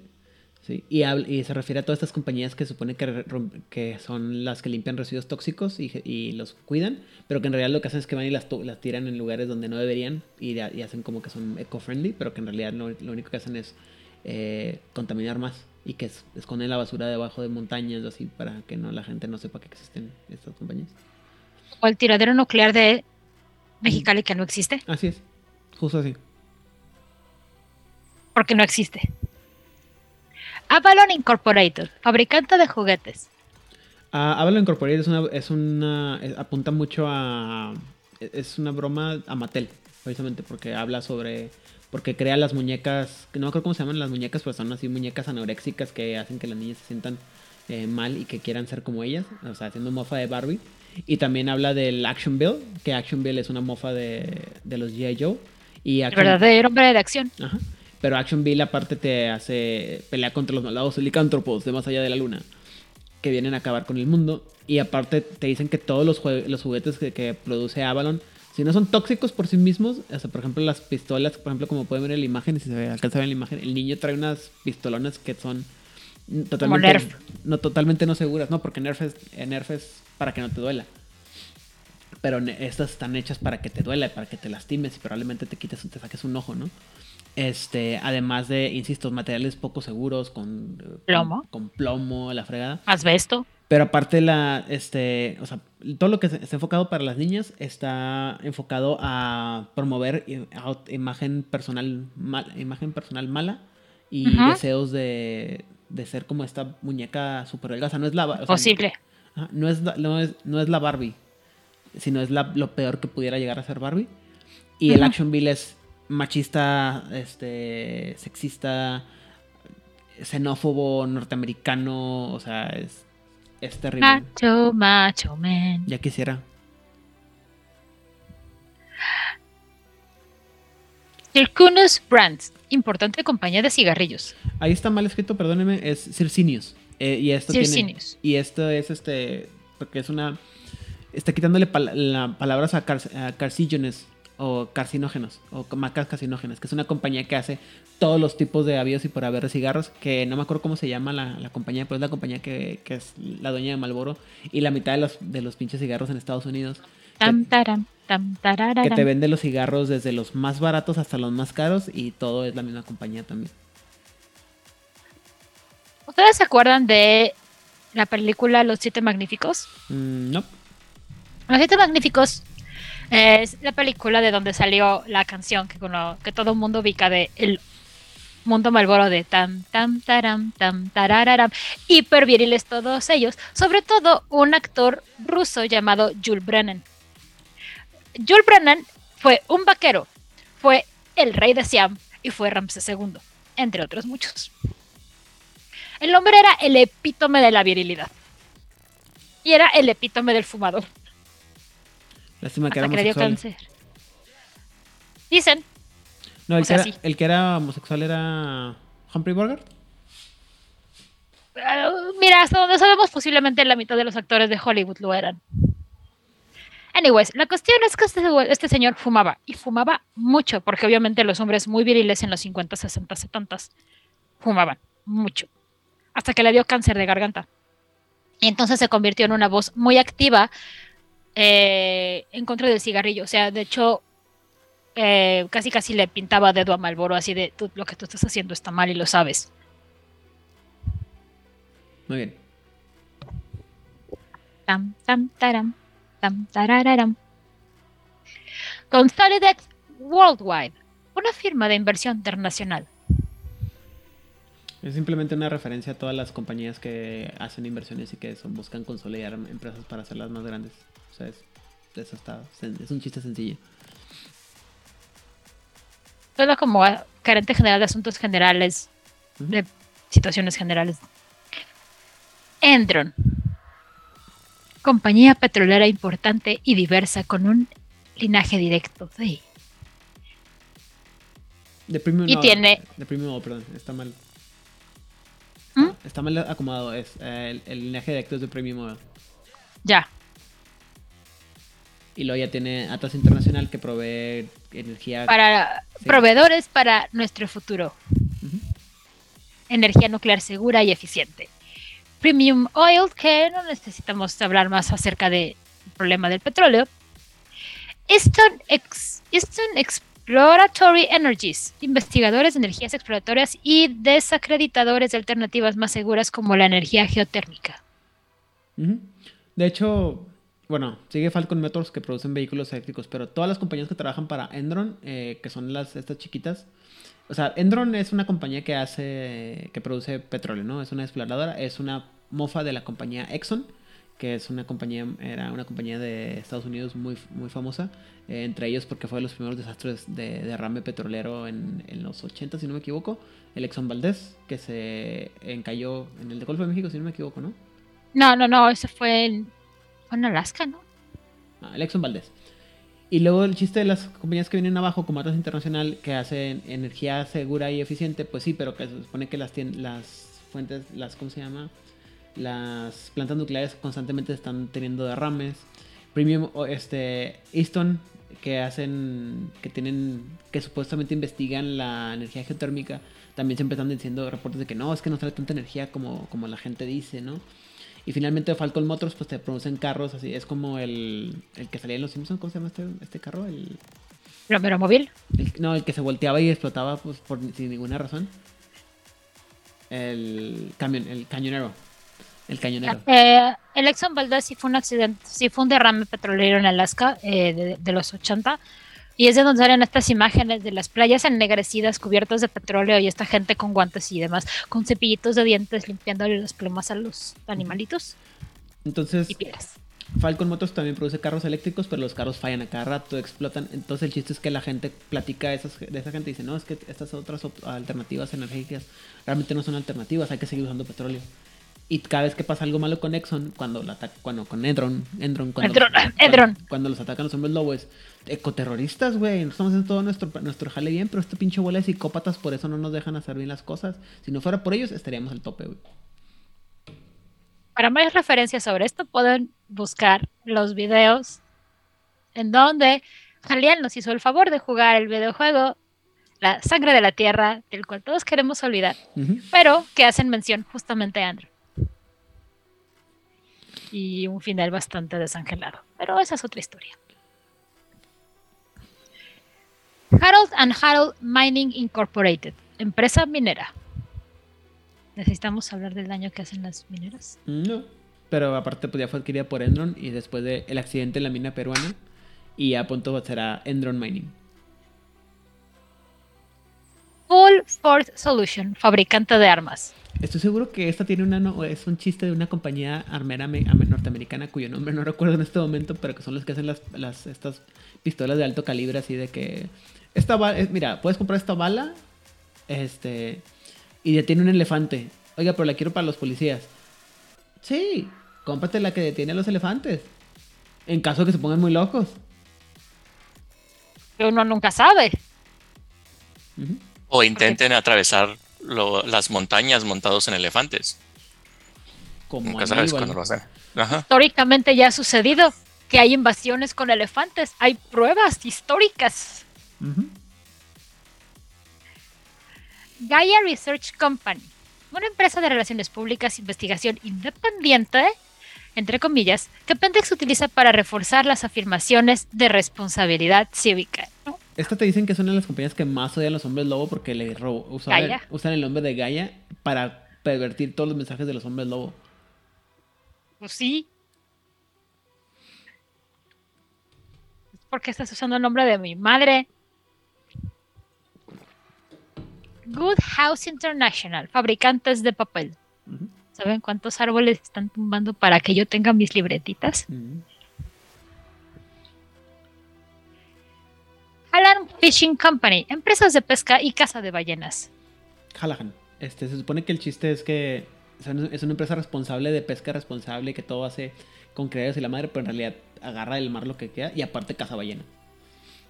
Que todo el mundo sabemos que hay que afeitar a las ballenas. Hay que cuidar a las ballenitas. Ujú. Recordemos que los verdaderos villanos del océano son los delfines, no las ballenas. Eh, Papa patata. Herculean Firearms Incorporated, fabricante de armas cortas. Lo mismo que Full Force Solution. Estoy seguro que tienen mucho que ver con, una, con alguna de las compañías fabricantes de armas de Estados Unidos cuyo nombre en este momento me escapa. Pero es una broma directa.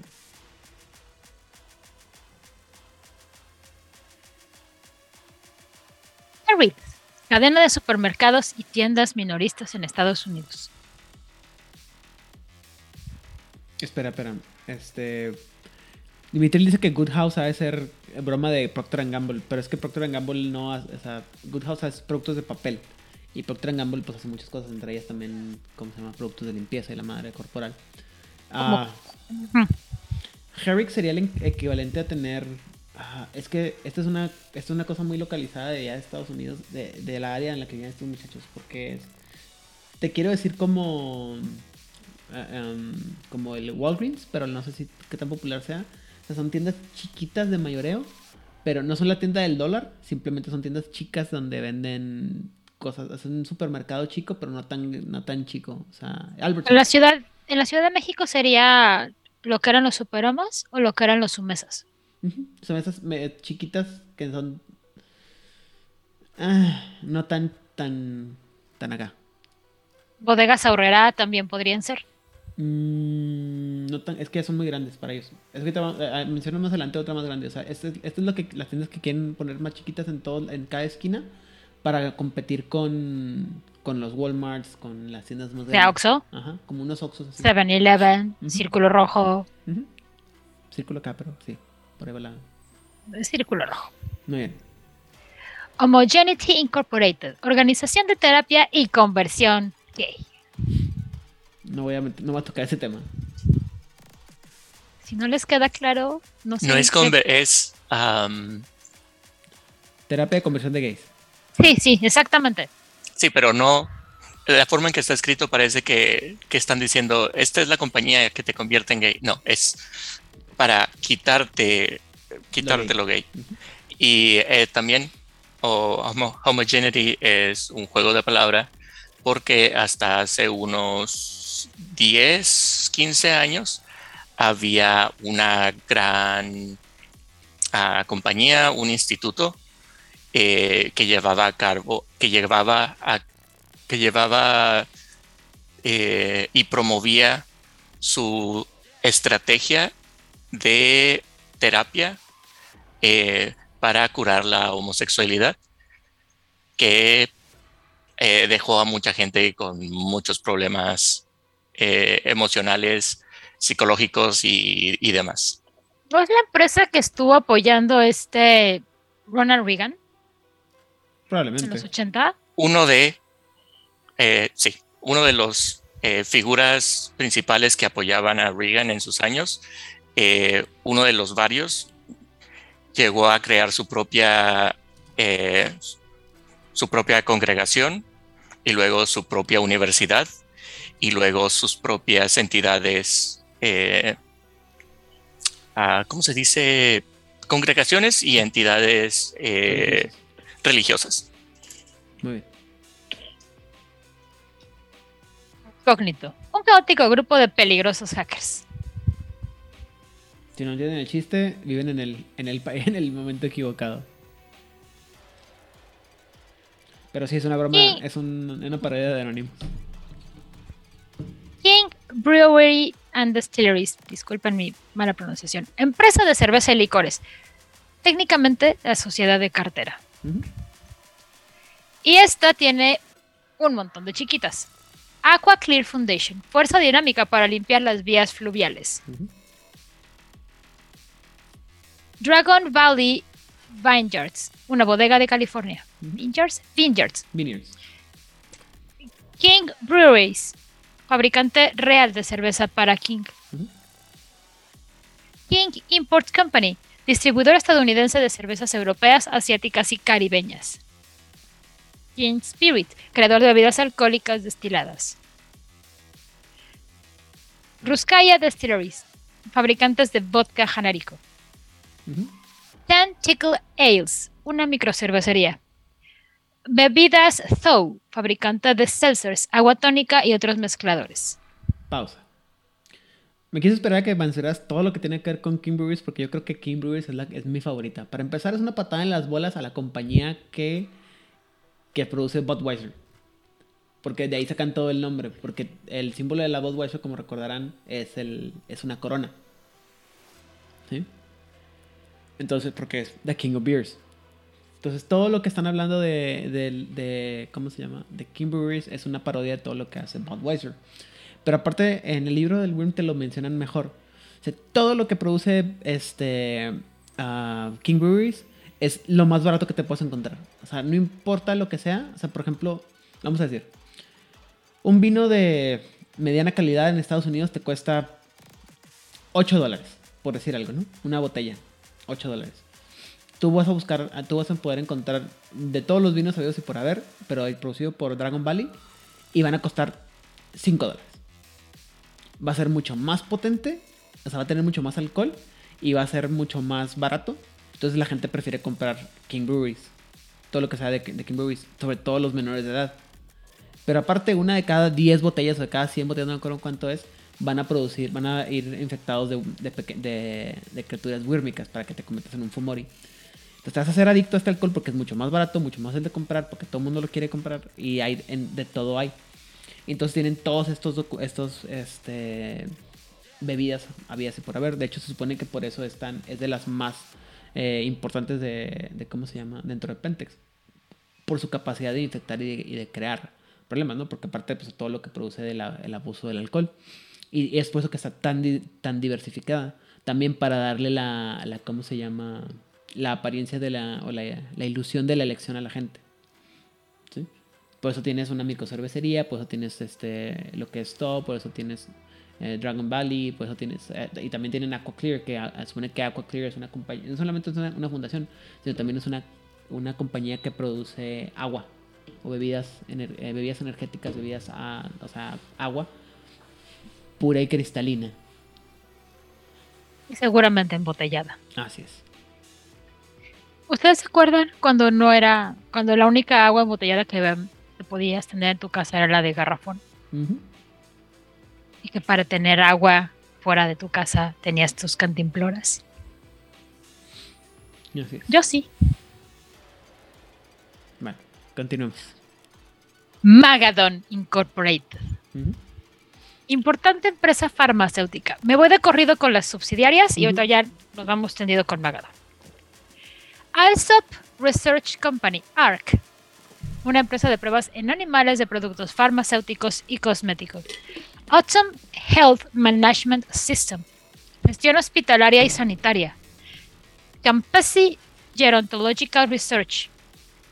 Proveedores de Anagat. General Health and Nutrition, cadena de tiendas naturistas. Productos farmacéuticos Panacea. Desarrollo y ensayo de productos.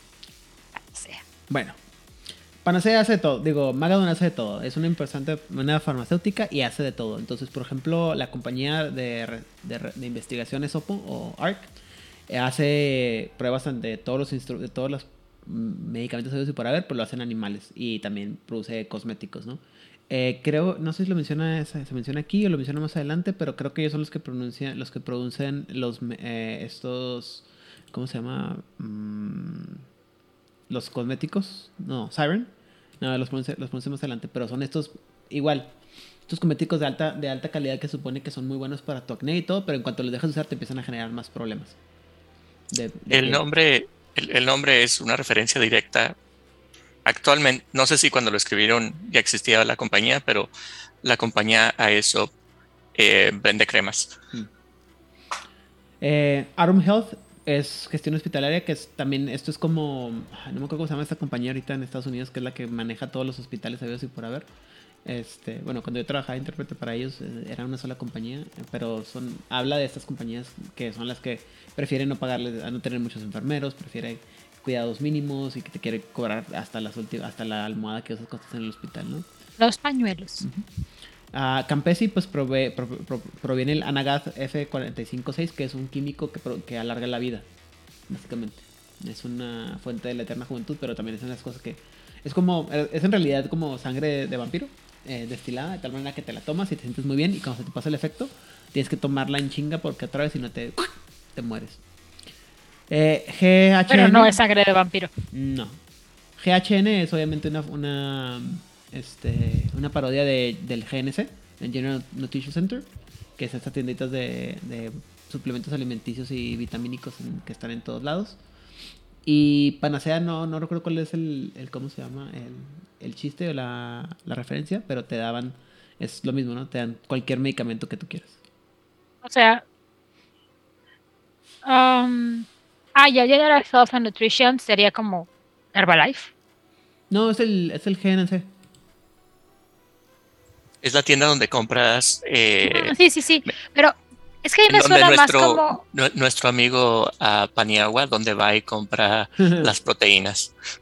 Es que estas empresas no sabían, no sabían cómo se llama eh, creado cuando existían todo ese tipo de cosas como el Amway y esas mamadas. Y recordemos que en Estados Unidos no están tan, esas tipo de, de, empresas están mucho más vigiladas, por eso no son tan, no los mencionan tanto. Hola Hernán.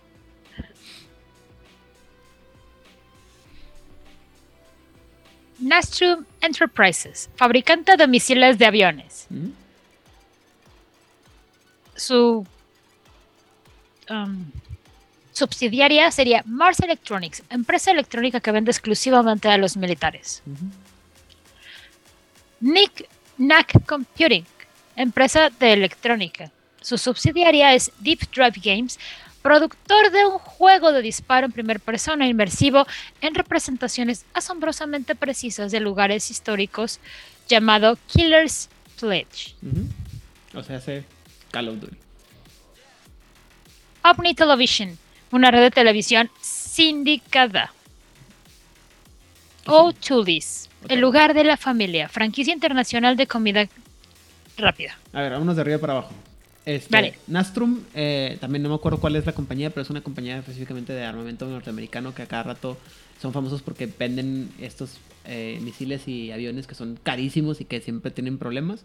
Mars Electronics eh, es también, esta, si no me equivoco, esta es una, una parodia de la, la, empresa Mars de los G.I. Joes, que esta compañía que solamente vendía, la que es, de la que es este dueño este, Destro pero aparte es hay una compañía en Estados Unidos que sí se llama algo así como Mars o algo o algo o Iris, una condejada así, que son muy muy este buenos y que venden muchas partes, o sea, le venden puros electrónicos a los al, a los militares, pero son famosos porque les fallan a cada rato y son súper quebrables por los ¿cómo se llama?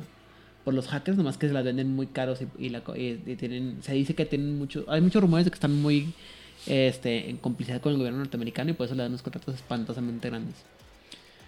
Knickknack Computers o Computing eh, se traduce Knickknack se traduce como baratija. Entonces mm. es este una compañía pedorra de computación, ¿no?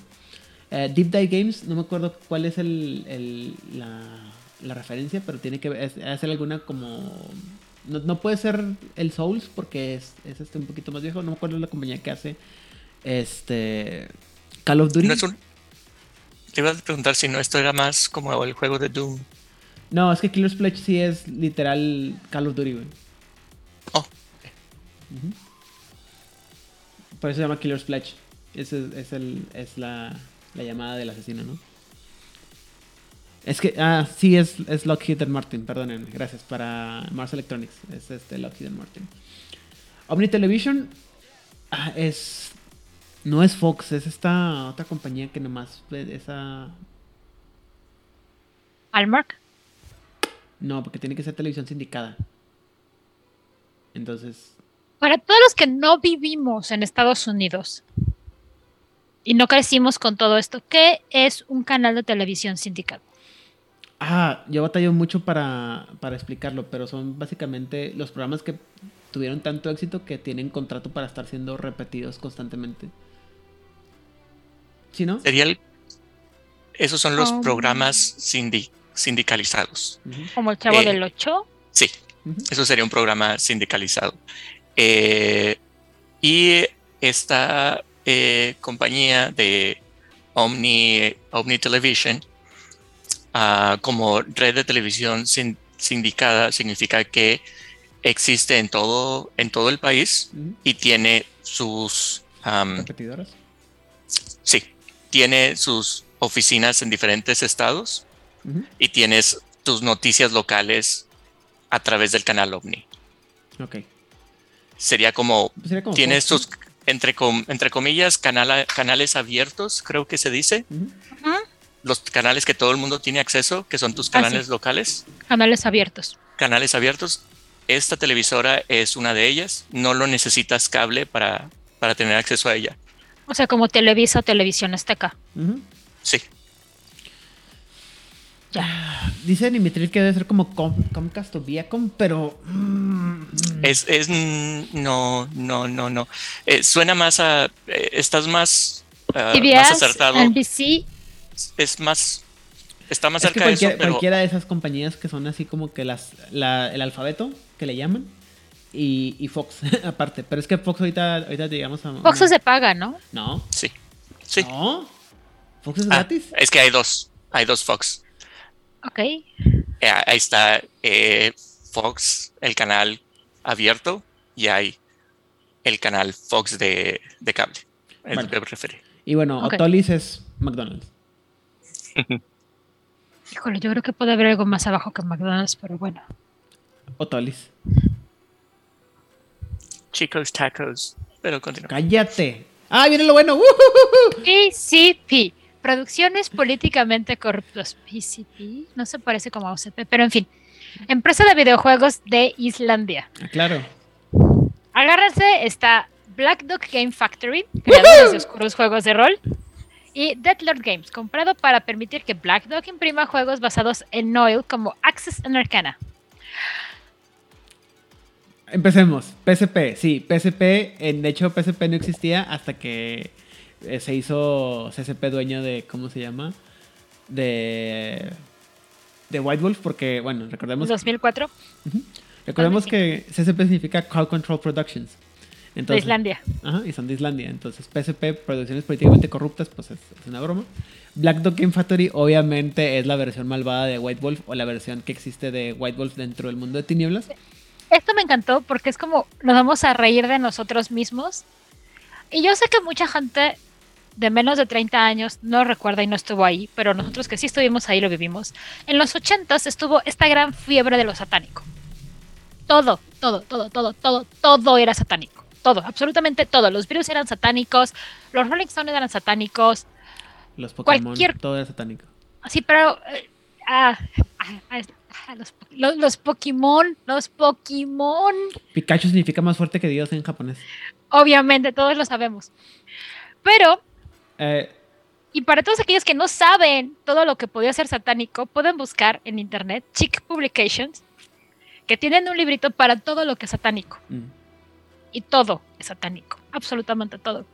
Con el infame cuentito de The Dark Dungeon, que obviamente está referenciado a Calabozos y Dragones, porque obviamente los juegos de rol son claramente satánicos. Estás hablando del demonio, estás invocando poderes.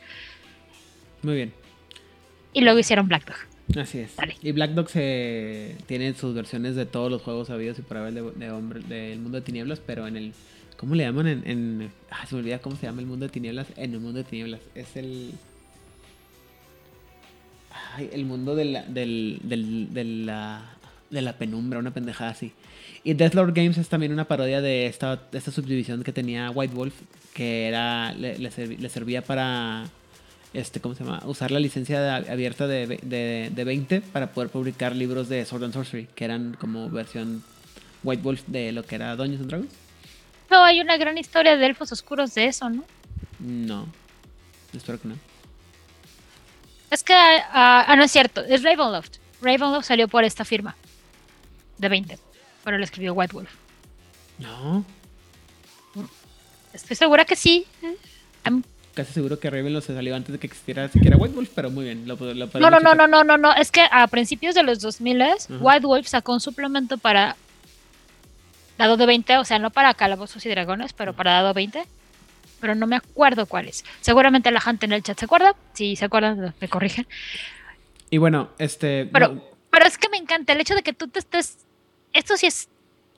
Esto es un metajuego increíblemente delicioso porque no recuerdo qué fue primero. Si la editorial Black Dog en la vida real, que son los libros como, como muy, muy, muy, muy, muy adultos dentro, dentro del mundo de tinieblas.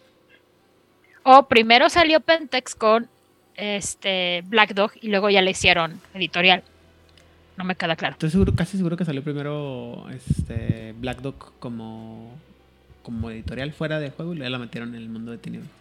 Eh, no, me no me gustaría llevarle tanto la contra a Nimitril porque Nimitril es una persona muy, muy iluminada, pero no, o, Tolly sí es una burla de, McDonald's, o sea, porque hasta las, las imágenes que aparecen en, los libros de White Wolf es de, es de un lugar de hamburguesas donde está la familia comiendo así como lo que es McDonald's, lo que tendría que ser McDonald's.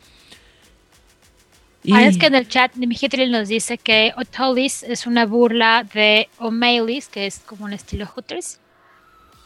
Y creo que no tengo que explicar lo que es Hooters, ¿verdad? Muy bien.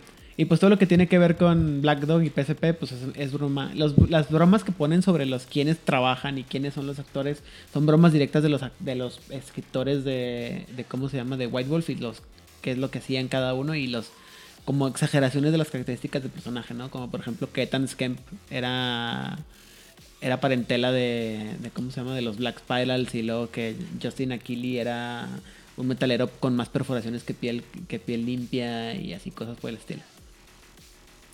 ¿Cómo sería tu exageración en el mundo de tinieblas, Vlad? Bueno, después lo vemos más adelante. Ni, ni idea, ni idea. Pensémoslo, Ya, ya soy, ya soy muy ridículo en vida real como para que me hagan una, una parodia. Siempre se puede más, siempre. Anyway, sigamos. Rainbow Incorporated, fabricantes de plásticos y caucho. En los 90, estoy segura que desde los 80, hay una compañía que se llama Rainbow que fabricaban aspiradoras y fabrican aspiradoras, pero no cualquier aspiradora, son de esas fregaderas que el allá por el, eh, más o menos, allá por el 1994, o sea, hace ya casi 20 años, la fregadera esta costaba 4 mil pesos mexicanos de aquella época. Para que tengan entendido cuánto dinero era eso, la colegiatura de mi escuela eran 800 pesos mensuales. ¿Qué hacía la aspiradora esta? Todo, todo. Picaba rayado y rebanado.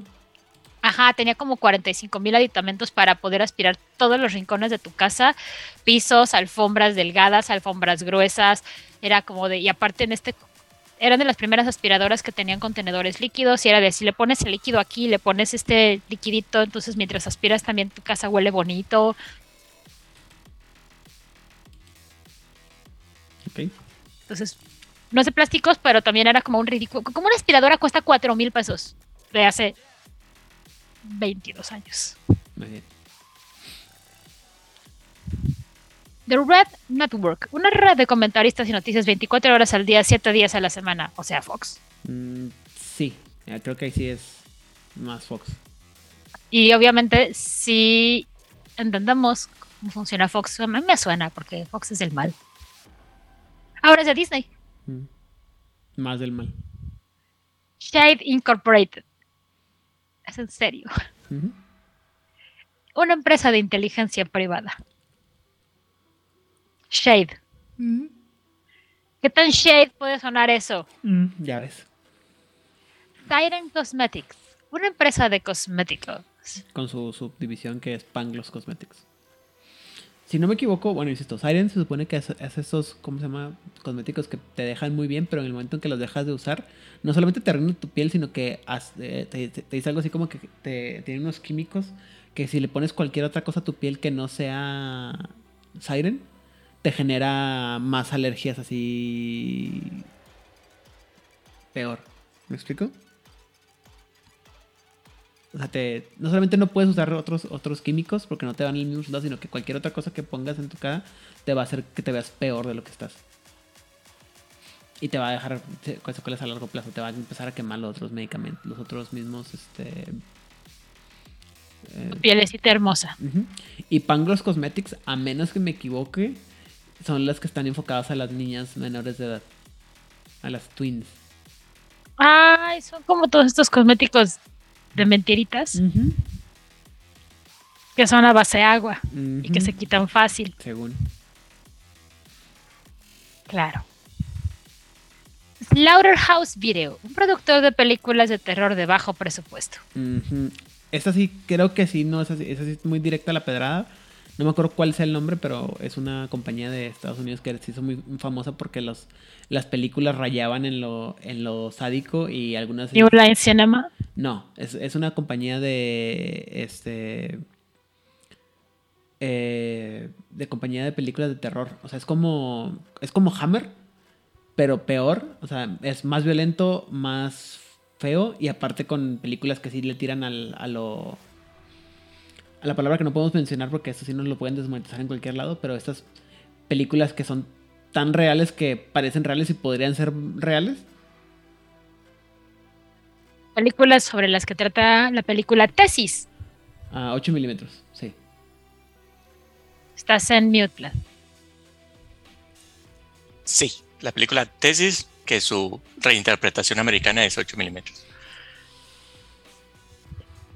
Sí, No sabía que si decimos esa palabra pueden suceder cosas Sí, nos pueden matar, nos pueden tumbar el canal. Perdón. Pero saben lo que me refiero. ¡Wow! Sí, es un tema muy fuerte. No, no, claro que sí, pero Síganme contando, síganme contando. yo creo que ya bajó la contando. fiebre de ese tipo de películas. No. Síganme contando, síganme contando.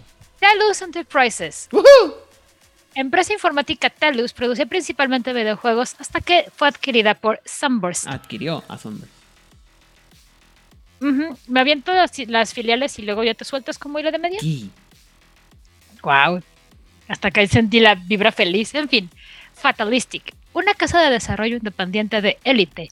Nightmare Engine Studios, una casa de desarrollo de software independiente, entre comillas. Sunburst Computers, una empresa de hardware informático. Adquirida por Telus en 1997. Telus of Japan, anteriormente editorial japonesa Tetsumono Studios. Wotan Studios, estudio japonés bajo Toho. Alright. Telus, eh, el chiste con Telus y con Sunburst es que producen los. eh, Telus producía los juegos de videos más sangrientos, satánicos y demoníacos que había por haber, por cero. Y Sunburst te producía los, las, ¿cómo se llama? Los, ¿cómo se llama? Los videojuegos, las computadoras más baratas, las consolas, computadoras y aparatos electrónicos más baratas había y por haber que te fallaban cada cinco minutos. ¿Sí? Y se que sobrecalentaban y tenías que gastar cantidades espantosas de dinero.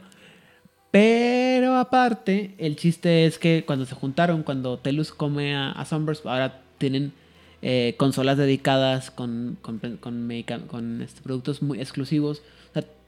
Eh, es de las partes de, Pentex que se mejor se adaptó a todo lo que tiene que ver con el cambio de la industria norteamericana, industria de los videojuegos. Y bueno, Fatalistic, ah, eh, sé que es una de las compañías también, de, es una mofa de una compañía de videojuegos. Creo que tendría que ser algo así como, eh, este, los que producen, ahora sí podría ser como el Souls, pero el Nightmare Engine Studios es obviamente Unreal Engine, es la, la compañía que, produce el motor Unreal, que es el más usado a nivel, este, Podía ser Blizzard, sí, pero ya tiene rato, ya tiene rato que no es así porque es un poco más sangrienta. Creo que estos son los de los de Doom, los que los que producían Doom y Nightmare Engine, pues obviamente insisto, Unreal. Sunburst es la, la parodia de, de Microsoft y, Apple al mismo tiempo. Tal así es que ahora todo lo que parece de Apple, bueno, todo lo que parece de Sunburst en, modernamente es, eh, hace referencia a esta actitud de sé único, sé especial, de Apple en los últimos años. Telus of Japan, Japan básicamente es este te estoy diciendo, es Nintendo, pero ahora este consumida por, por Telus. Y Wotan Studios es este quiero decir Sega, pero no es Sega. Es, es otro es otro estudio cuyo nombre ahorita no recuerdo que hace también así cosas bien bien locas. Este ay, no me han caso, ya se me fueron todas las ideas. Pero están, está muy, muy canijo lo que hace este Telus. Aparte me, me encanta porque, insisto, o sea, creo que son de las cosas que mejor se adaptaron a los cambios de las épocas. O sea, al principio era como que, ah, pues Telus hace unos videojuegos bien satánicos, bien demoníacos. O sea, era, eran parodias de... ah, ¿Cómo se llama la, la compañía que hace Mortal Kombat? Olvidé cómo se llama. Konami. No, la compañía, la, el... La compañía ¿Por qué nos dicen de History que es Konami? Konami podía ser este Wotan también. Pero este no, eh, había una compañía, o sea, la compañía que producía Netherworld Productions, Netherworld Productions, que era la que producía todo, era um, los juegos de Mortal Kombat. Y luego lo fueron cambiando. Y, y sí, son- Telus era una. Sunburst era una compañía mediocre de, de, de- de aparatos electrónicos. Y luego se los consume Telus. Y pasó a hacer de que estas ideas de los juegos y las plataformas exclusivas. Haciéndole mucha mofa a. ¿Cómo se llama esta plataforma para bajar videojuegos en la computadora? Steam, ¿Ah? Steam. Steam, ajá. Es mucho broma de, de Steam, muchas bromas de ese tipo de, de plataformas exclusivas y eh, también de Google. Básicamente así como que, ah, sí, mira, Google- ahora tenemos nuestra, el Stadia y tenemos estas cosas que son proyectos y, y somos exclusivos, somos únicos, somos diferentes, ¿no? Y si te metes con nuestros productos vas a tener, o sea, si compras el, el Pixel, también puedes jugar Stadia y puedes jugar todo esto, o sea, todo, todo ese tipo de cosas. Está bien padre. ¿Se acuerdan cuando Google empezaba y que decía la compañía un gran letrero que decía no harás el mal? Ujú. Y que ya quitaron el letrero. Sí. Telus Ok. of Japan sería PlayStation. Perdónenme. Ah, ok. Lo que me encanta es que en Nimigil está así como de toda la información, alguno tiene que ser. Sí, hasta que pegue. Hasta que alguien se acuerde cuál es. Perdónenme. Muchas gracias, Dimitri. Muchas gracias. Pero aparte, esta información es como de- para que se acuerden que estamos hablando de conglomerados monstruosos multinacionales. Así es. Bueno, ¿qué me sigue? Siguientes. Vesuvius Incorporated. Editores de revistas y libros. Este sí es Random House. Eh, este es eh, Random House Penguin. ¿Me quieres decir que el pingüinito es el mal? Pero, pero es un pingüino, no me puede hacer nada malo. ¿Has visto las Es bocas de los pingüinos? Guácala. Muy bien. Y su subsidiaria es Pau Comics, compañía de historietas. Este no, creo que no tiene ninguna compañía así directa. A lo mejor pudiera ser una parodia de Top Cow. Que Top Cow era una compañía de, de cómics independiente de los mediados de los 90 que eran famosos por producir cómics extremadamente sugestivos y violentos. Donde salió Lady Death, Purgatory, este, Evil Ernie. 13. ¿Eh? Gen, Gen 13. No, Gen 13 es de Image. Ya, Y- que y- no era tan edgy. Y Gen 13 no era tan edgy. No, ahí en, este, en, en Image salió Witchblade, The Darkness, Gen 13. También estaba. ¿Cómo se llama esto? Authority. La autoridad. No, en Image estaba. Sí, sí, era de, auto- de- sí era de ello porque Estos güeyes Ah. que parecían como los Avengers, pero no son los Avengers. No, la Liga de Justicia. Este. Donde sale Grifter. Mm. Wildcats. Uy, sí. Este. ah, bla, Esos güeyes. ¿Qué más salía en Image? Spawn. También, obviamente. De lo que era edgy, pero no tan edgy. Sí, no, no. e- Es que Top Cow era así como que. O sea, Top Cow, perdónenme, pero es que Top Cow era pornográfico, era casi pornográfico con los diseños que tenía. Está muy chido el. Ah, Hitman. Hitman. O era de Image. No lo recuerdo. Pero bueno. A ver, a ver, nerdetes, continuemos. Ay, mira, ¿Y tú, el señor de las astas nos dijo Nerd, Zaidan. Nos dijo nerdetes, pero bueno. El señor de las astas. Muy bien. Finalmente, Young and Smith Incorporated, importante productor de alimentos y productos higiénicos. ahora sí, Procter Gamble. O Colgate Palmolive. Ajá. Muy bien. Y ya, con esto acabamos esta preciosa clase sobre conglomerados y economía mundial. Yay, yay, Pentex. ¡Woo! Banderitas para todos. Básicamente, si no entendieron el concepto de Pentex, es que no están prestando atención a la economía mundial de los últimos como 200 años. Y no se fijan en lo que están consumiendo. O sea, realmente no podemos escapar, No. pero lo que sí podemos hacer es ser críticos de lo que consumimos. Al menos. Porque no podemos escapar. Porque Pentex ha hecho un gran trabajo. Así es. Yo estoy, yo estoy, yo estoy, yo soy Team Pentex. A mí me encanta Pentex. ¿Saben? Eh, a- hasta Pentex, este momento acabo de... ¿Te imaginas? no, se va a pegar algo. ¿Te imaginas?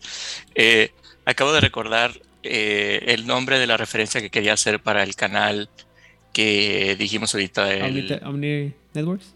de Omni Networks. Eh, para quienes nos escuchan y quieran tener una idea de cómo sería la visión en, el mundo de, este canal, eh, busquen en YouTube a Sinclair, Sinclair News Clip.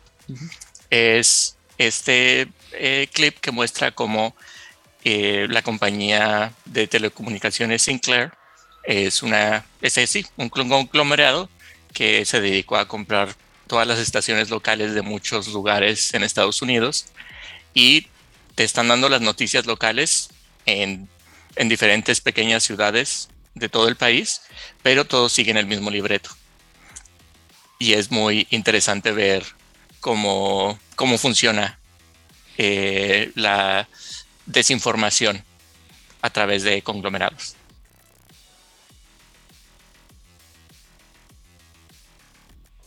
No, Rigel, no, no, eso no va a pasar. Es que Rigel está recomendando que se vea el anime de Arjuna para desesperación espiritual. No. No, lo hagan. Si les gusta ser medianamente felices o menos infelices, no vean Arjuna. Ah, dice Mitril que la versión Evil de Antlerhead sería un Wendigo de los Apalaches. El problema es que ustedes piensan que, que Vlad es una buena persona.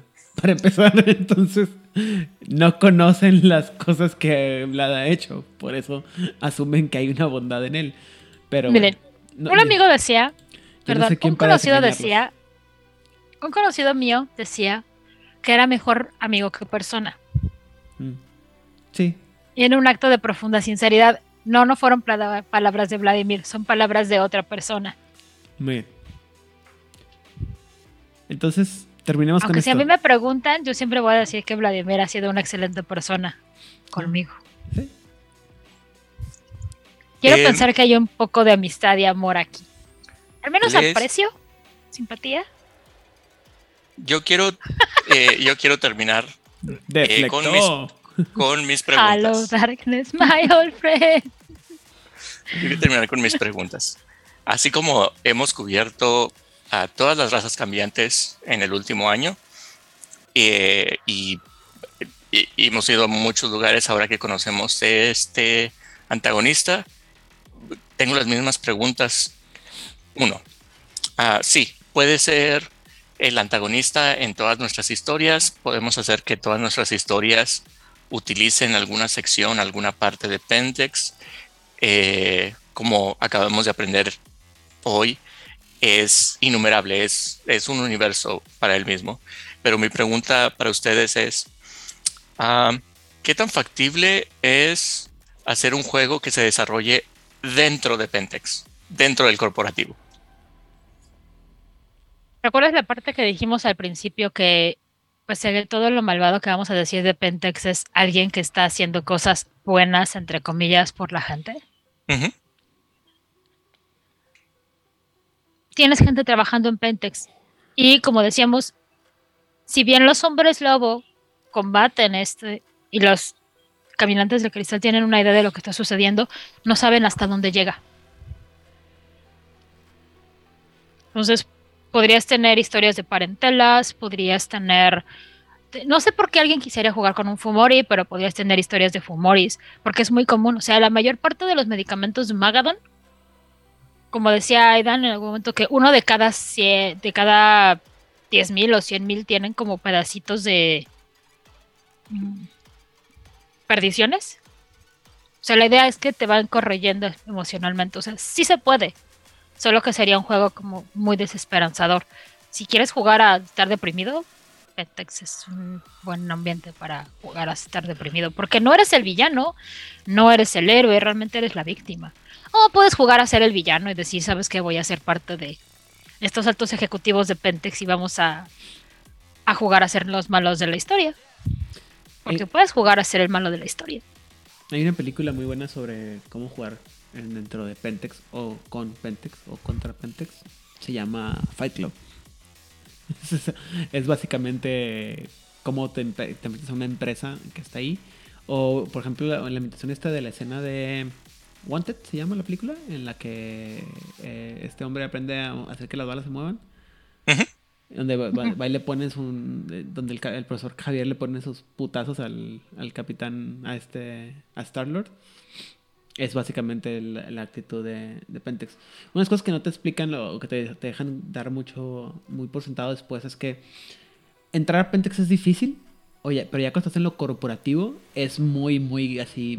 Sí es mortal, o sea, la gente se anda buscando cómo causarse. cómo matarse los unos a los otros. Entonces puedes pensar algo así tipo Battle Royale. De hecho, Battle Royale podría ser un ejercicio de integración de Pentex. Este. Así de altos ejecutivos de muy bien, los que salgan de aquí eh, significa que se quedaron con su empleo, los que no han muerto. Y como bien dicen. Firme estos formatos. Como dice Suquatli, eh, a lo mejor el nuevo juego de, de Deviant The Renegades pudiera funcionar para ver cómo la gente es transformada.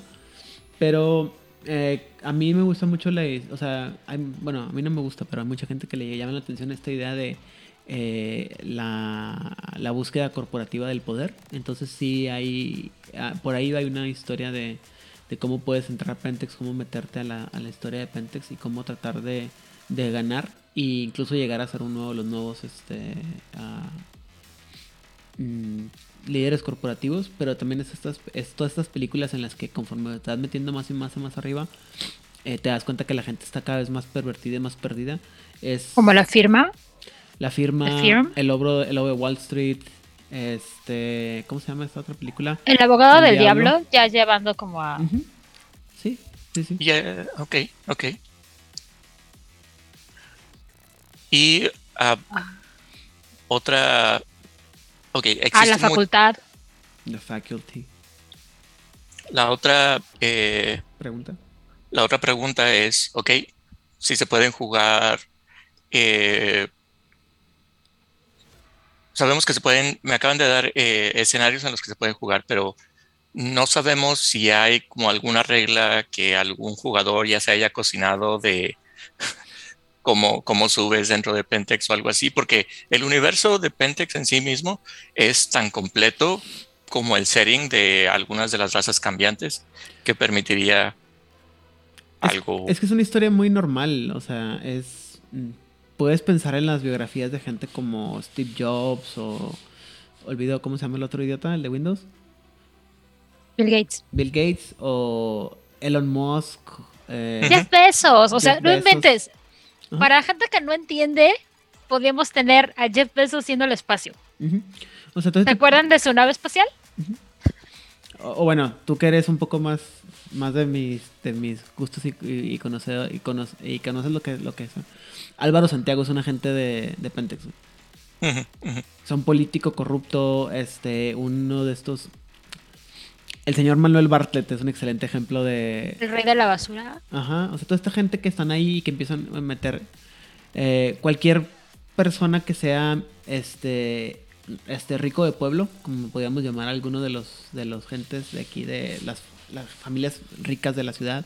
Esta gente que se va que crea una empresa y la va haciendo más grande, más grande, más grande y la, la va creciendo en base a la explotación de las otras personas. Es Salinas. perdón. Sí, no, o sea, Electra, lo que quieras. El punto es ¿Qué tanto estás entiendo para qué tanto estás dispuesto a vender, a, a pasar por encima de la gente para llegar a un lugar más arriba. ¿sí? Y eso es una historia, este, es una historia que tristemente se repite en todos lados y que no necesitas mucho cerebro para crear, para meterle la idea de, de Pentex. Simplemente el es y esto lo he, lo he, visto en alguna película, solamente no recuerdo, supongo que debe ser la firma, alguna de estas películas así tipo El abogado del diablo, que después de que el, hombre se, el, este hombre se pierde a sí mismo y ya llega un punto en que dice, ahora puedo hacer todo y soy libre para acabar con esta compañía, así lo reciben todos y ahora sí, bienvenido al, al poder. ¿Sabes cómo? Eh, estas eran las preguntas que, que, tenía, qué tan viable era eh, eh, jugar dentro de, Pentex o, o, hacerlo central a, a una historia.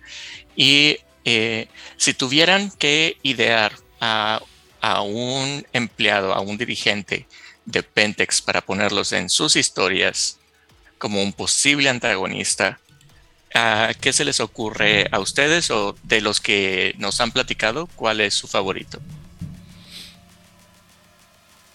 ¿Cómo? Uh, acabamos de conocer a la mesa de directivos, pero si no tienes un favorito de esa mesa de directivos que conocimos, uh, ¿tú qué personaje crearías para que fuera tu imagen de Pentex? Tu, tu asistente, tu representante en tu juego, tu, tu, antagonista en tu mesa. Es lo que quiero, quiero que me cuentes, un antagonista de tu mesa que es representación de Pentex. Ah, mira, este fin de semana vi un documental de un canal alemán padrísimo que habla sobre el rey de las inmobiliarias en Alemania, que está gentrificando toda Alemania, o sea, no un pueblito, no una ciudad, toda Alemania, porque la gente necesita lugares en donde vivir y es lo que yo voy a hacer. Entonces compra muchas casas, las convierte en departamentos de los cuales nadie es dueño más que su empresa. Puedes darlos desde los precios muy económicos, que en, eh, que en Alemania una renta económica está como en 500 euros. Son las más bajas que hay. Entonces él tiene departamentos de esos costos. Pero él es está maravilloso, pero es como yo estoy haciéndole un bien a la humanidad, la gente necesita dónde vivir, estoy haciendo edificios donde la gente puede vivir por una cantidad aceptable de dinero. Claro, en el camino me estoy llevando a la comunidad, casas antiguas, familias, pero no importa, porque va a haber gente que va a vivir aquí, porque es lo que el, el mundo necesita, departamentos, que son exactamente iguales, digo, muy modernos. Perfecto. Excelente antagonista. Eh, Aidan, eh, ¿cuál es tu idea de... Mira, de yo, Torre Mítica en yo soy, yo soy este fanático de, de Adrian Newberry y de Kiro Yamasaki. Uh, pero... Para los que no sabemos quiénes son, ¿quiénes son? Eh, uh, Kiro Yamasaki es el, el que dirigía los proyectos Iliada y Odisea. Eh, mm. Y Adrian Newberry es el, el, el día a día. Peter Quillford también se me ve como que es una persona interesante.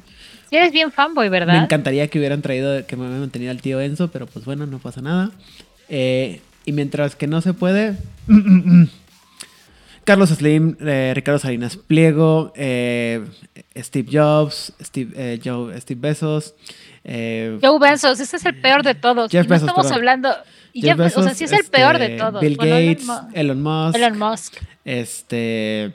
¿Quién más me falta el otro? El otro es muy sencillo. Tomen al top 10 de los hombres más ricos del mundo y vayan a Forbes. Este, ahí está la ¿Cómo lista. se llama este otro? Este, a Adi Dassler, fundador de, de, de, Adidas. Hugo, Hugo Boss. Uh, ah, todos esos que, en paz descanse. En paz descanse. Pero sobre todo si quieres hacer un, un, un, ¿cómo se llama? Un este un villano que queda dentro de Pentex y que no sabes ni siquiera por dónde se está pegando voy a agarrarla a la compañía que está destruyendo más almas en, este vida, en esta vida últimamente. Spotify y Joe Rogan. Tema de moda, ¿verdad? Muy buena, muy buena. Eh, mi, mi imagen, mi personaje de agente de, de Pentex es... Ah, un... Jack Ma. ¿Jack Ma? También. ¿Quién es Jack Ma? Uh, Alibaba. El que fundó Alibaba. ¿No es el que corrieron de China? Ajá. Ese. Eh, no lo corrieron, corrieron. Nada más como que. Le pidieron que O no sea, China, eh, a ver, el gobierno de China le dijo amigablemente, no eres bienvenido. Pero eso Tienes no es correcto. prácticas fraudulentas que, Eso no van es en que están atentando en contra de las prácticas monopólicas del gobierno chino. O sea, ya para que el gobierno chino te diga, estás mal, Eres demasiada rata grande para nosotros. Eh, mi, mi, mi, mi imagen, mi, mi personaje es, es un. ah, ¿Cómo se llama? Un ah, líder de un nuevo startup digital eh, que conecta a las comunidades y permite crear comunidad haciendo unos, una red social en la que te permite conectarte con gente de todo el mundo Mm. y ah, analiza tus, eh, tus gustos, analiza... Se me olvidó eh, decir Mark Zuckerberg, ¿verdad? sí, que además pareces robot. Sí, que analiza tus gustos y sabe mantenerte entretenido y para mantenerte lo más entretenido posible, siempre te entrega los temas y las conversaciones que sabe que te van a hacer enojar para que, para que te para que te prenda y conectes y hagas no, espera, TikTok es, eh, TikTok es de buena gente, es de buena ondita. Ahí nadie se pelea con nadie. ¿Cómo se llama el idiota que hizo Twitter? Ah, el que lo hizo no recuerdo. Pero eh, estás pensando en Jack Dorsey que ya renunció como CEO. Muy bien. Porque si ustedes creen que Facebook es un cochinero, Uy. uy, Twitter. Uf. Bueno, pues me, me encantó que tenemos mucha inspiración de dónde agarrar para, para, estos, para, para estos juegos.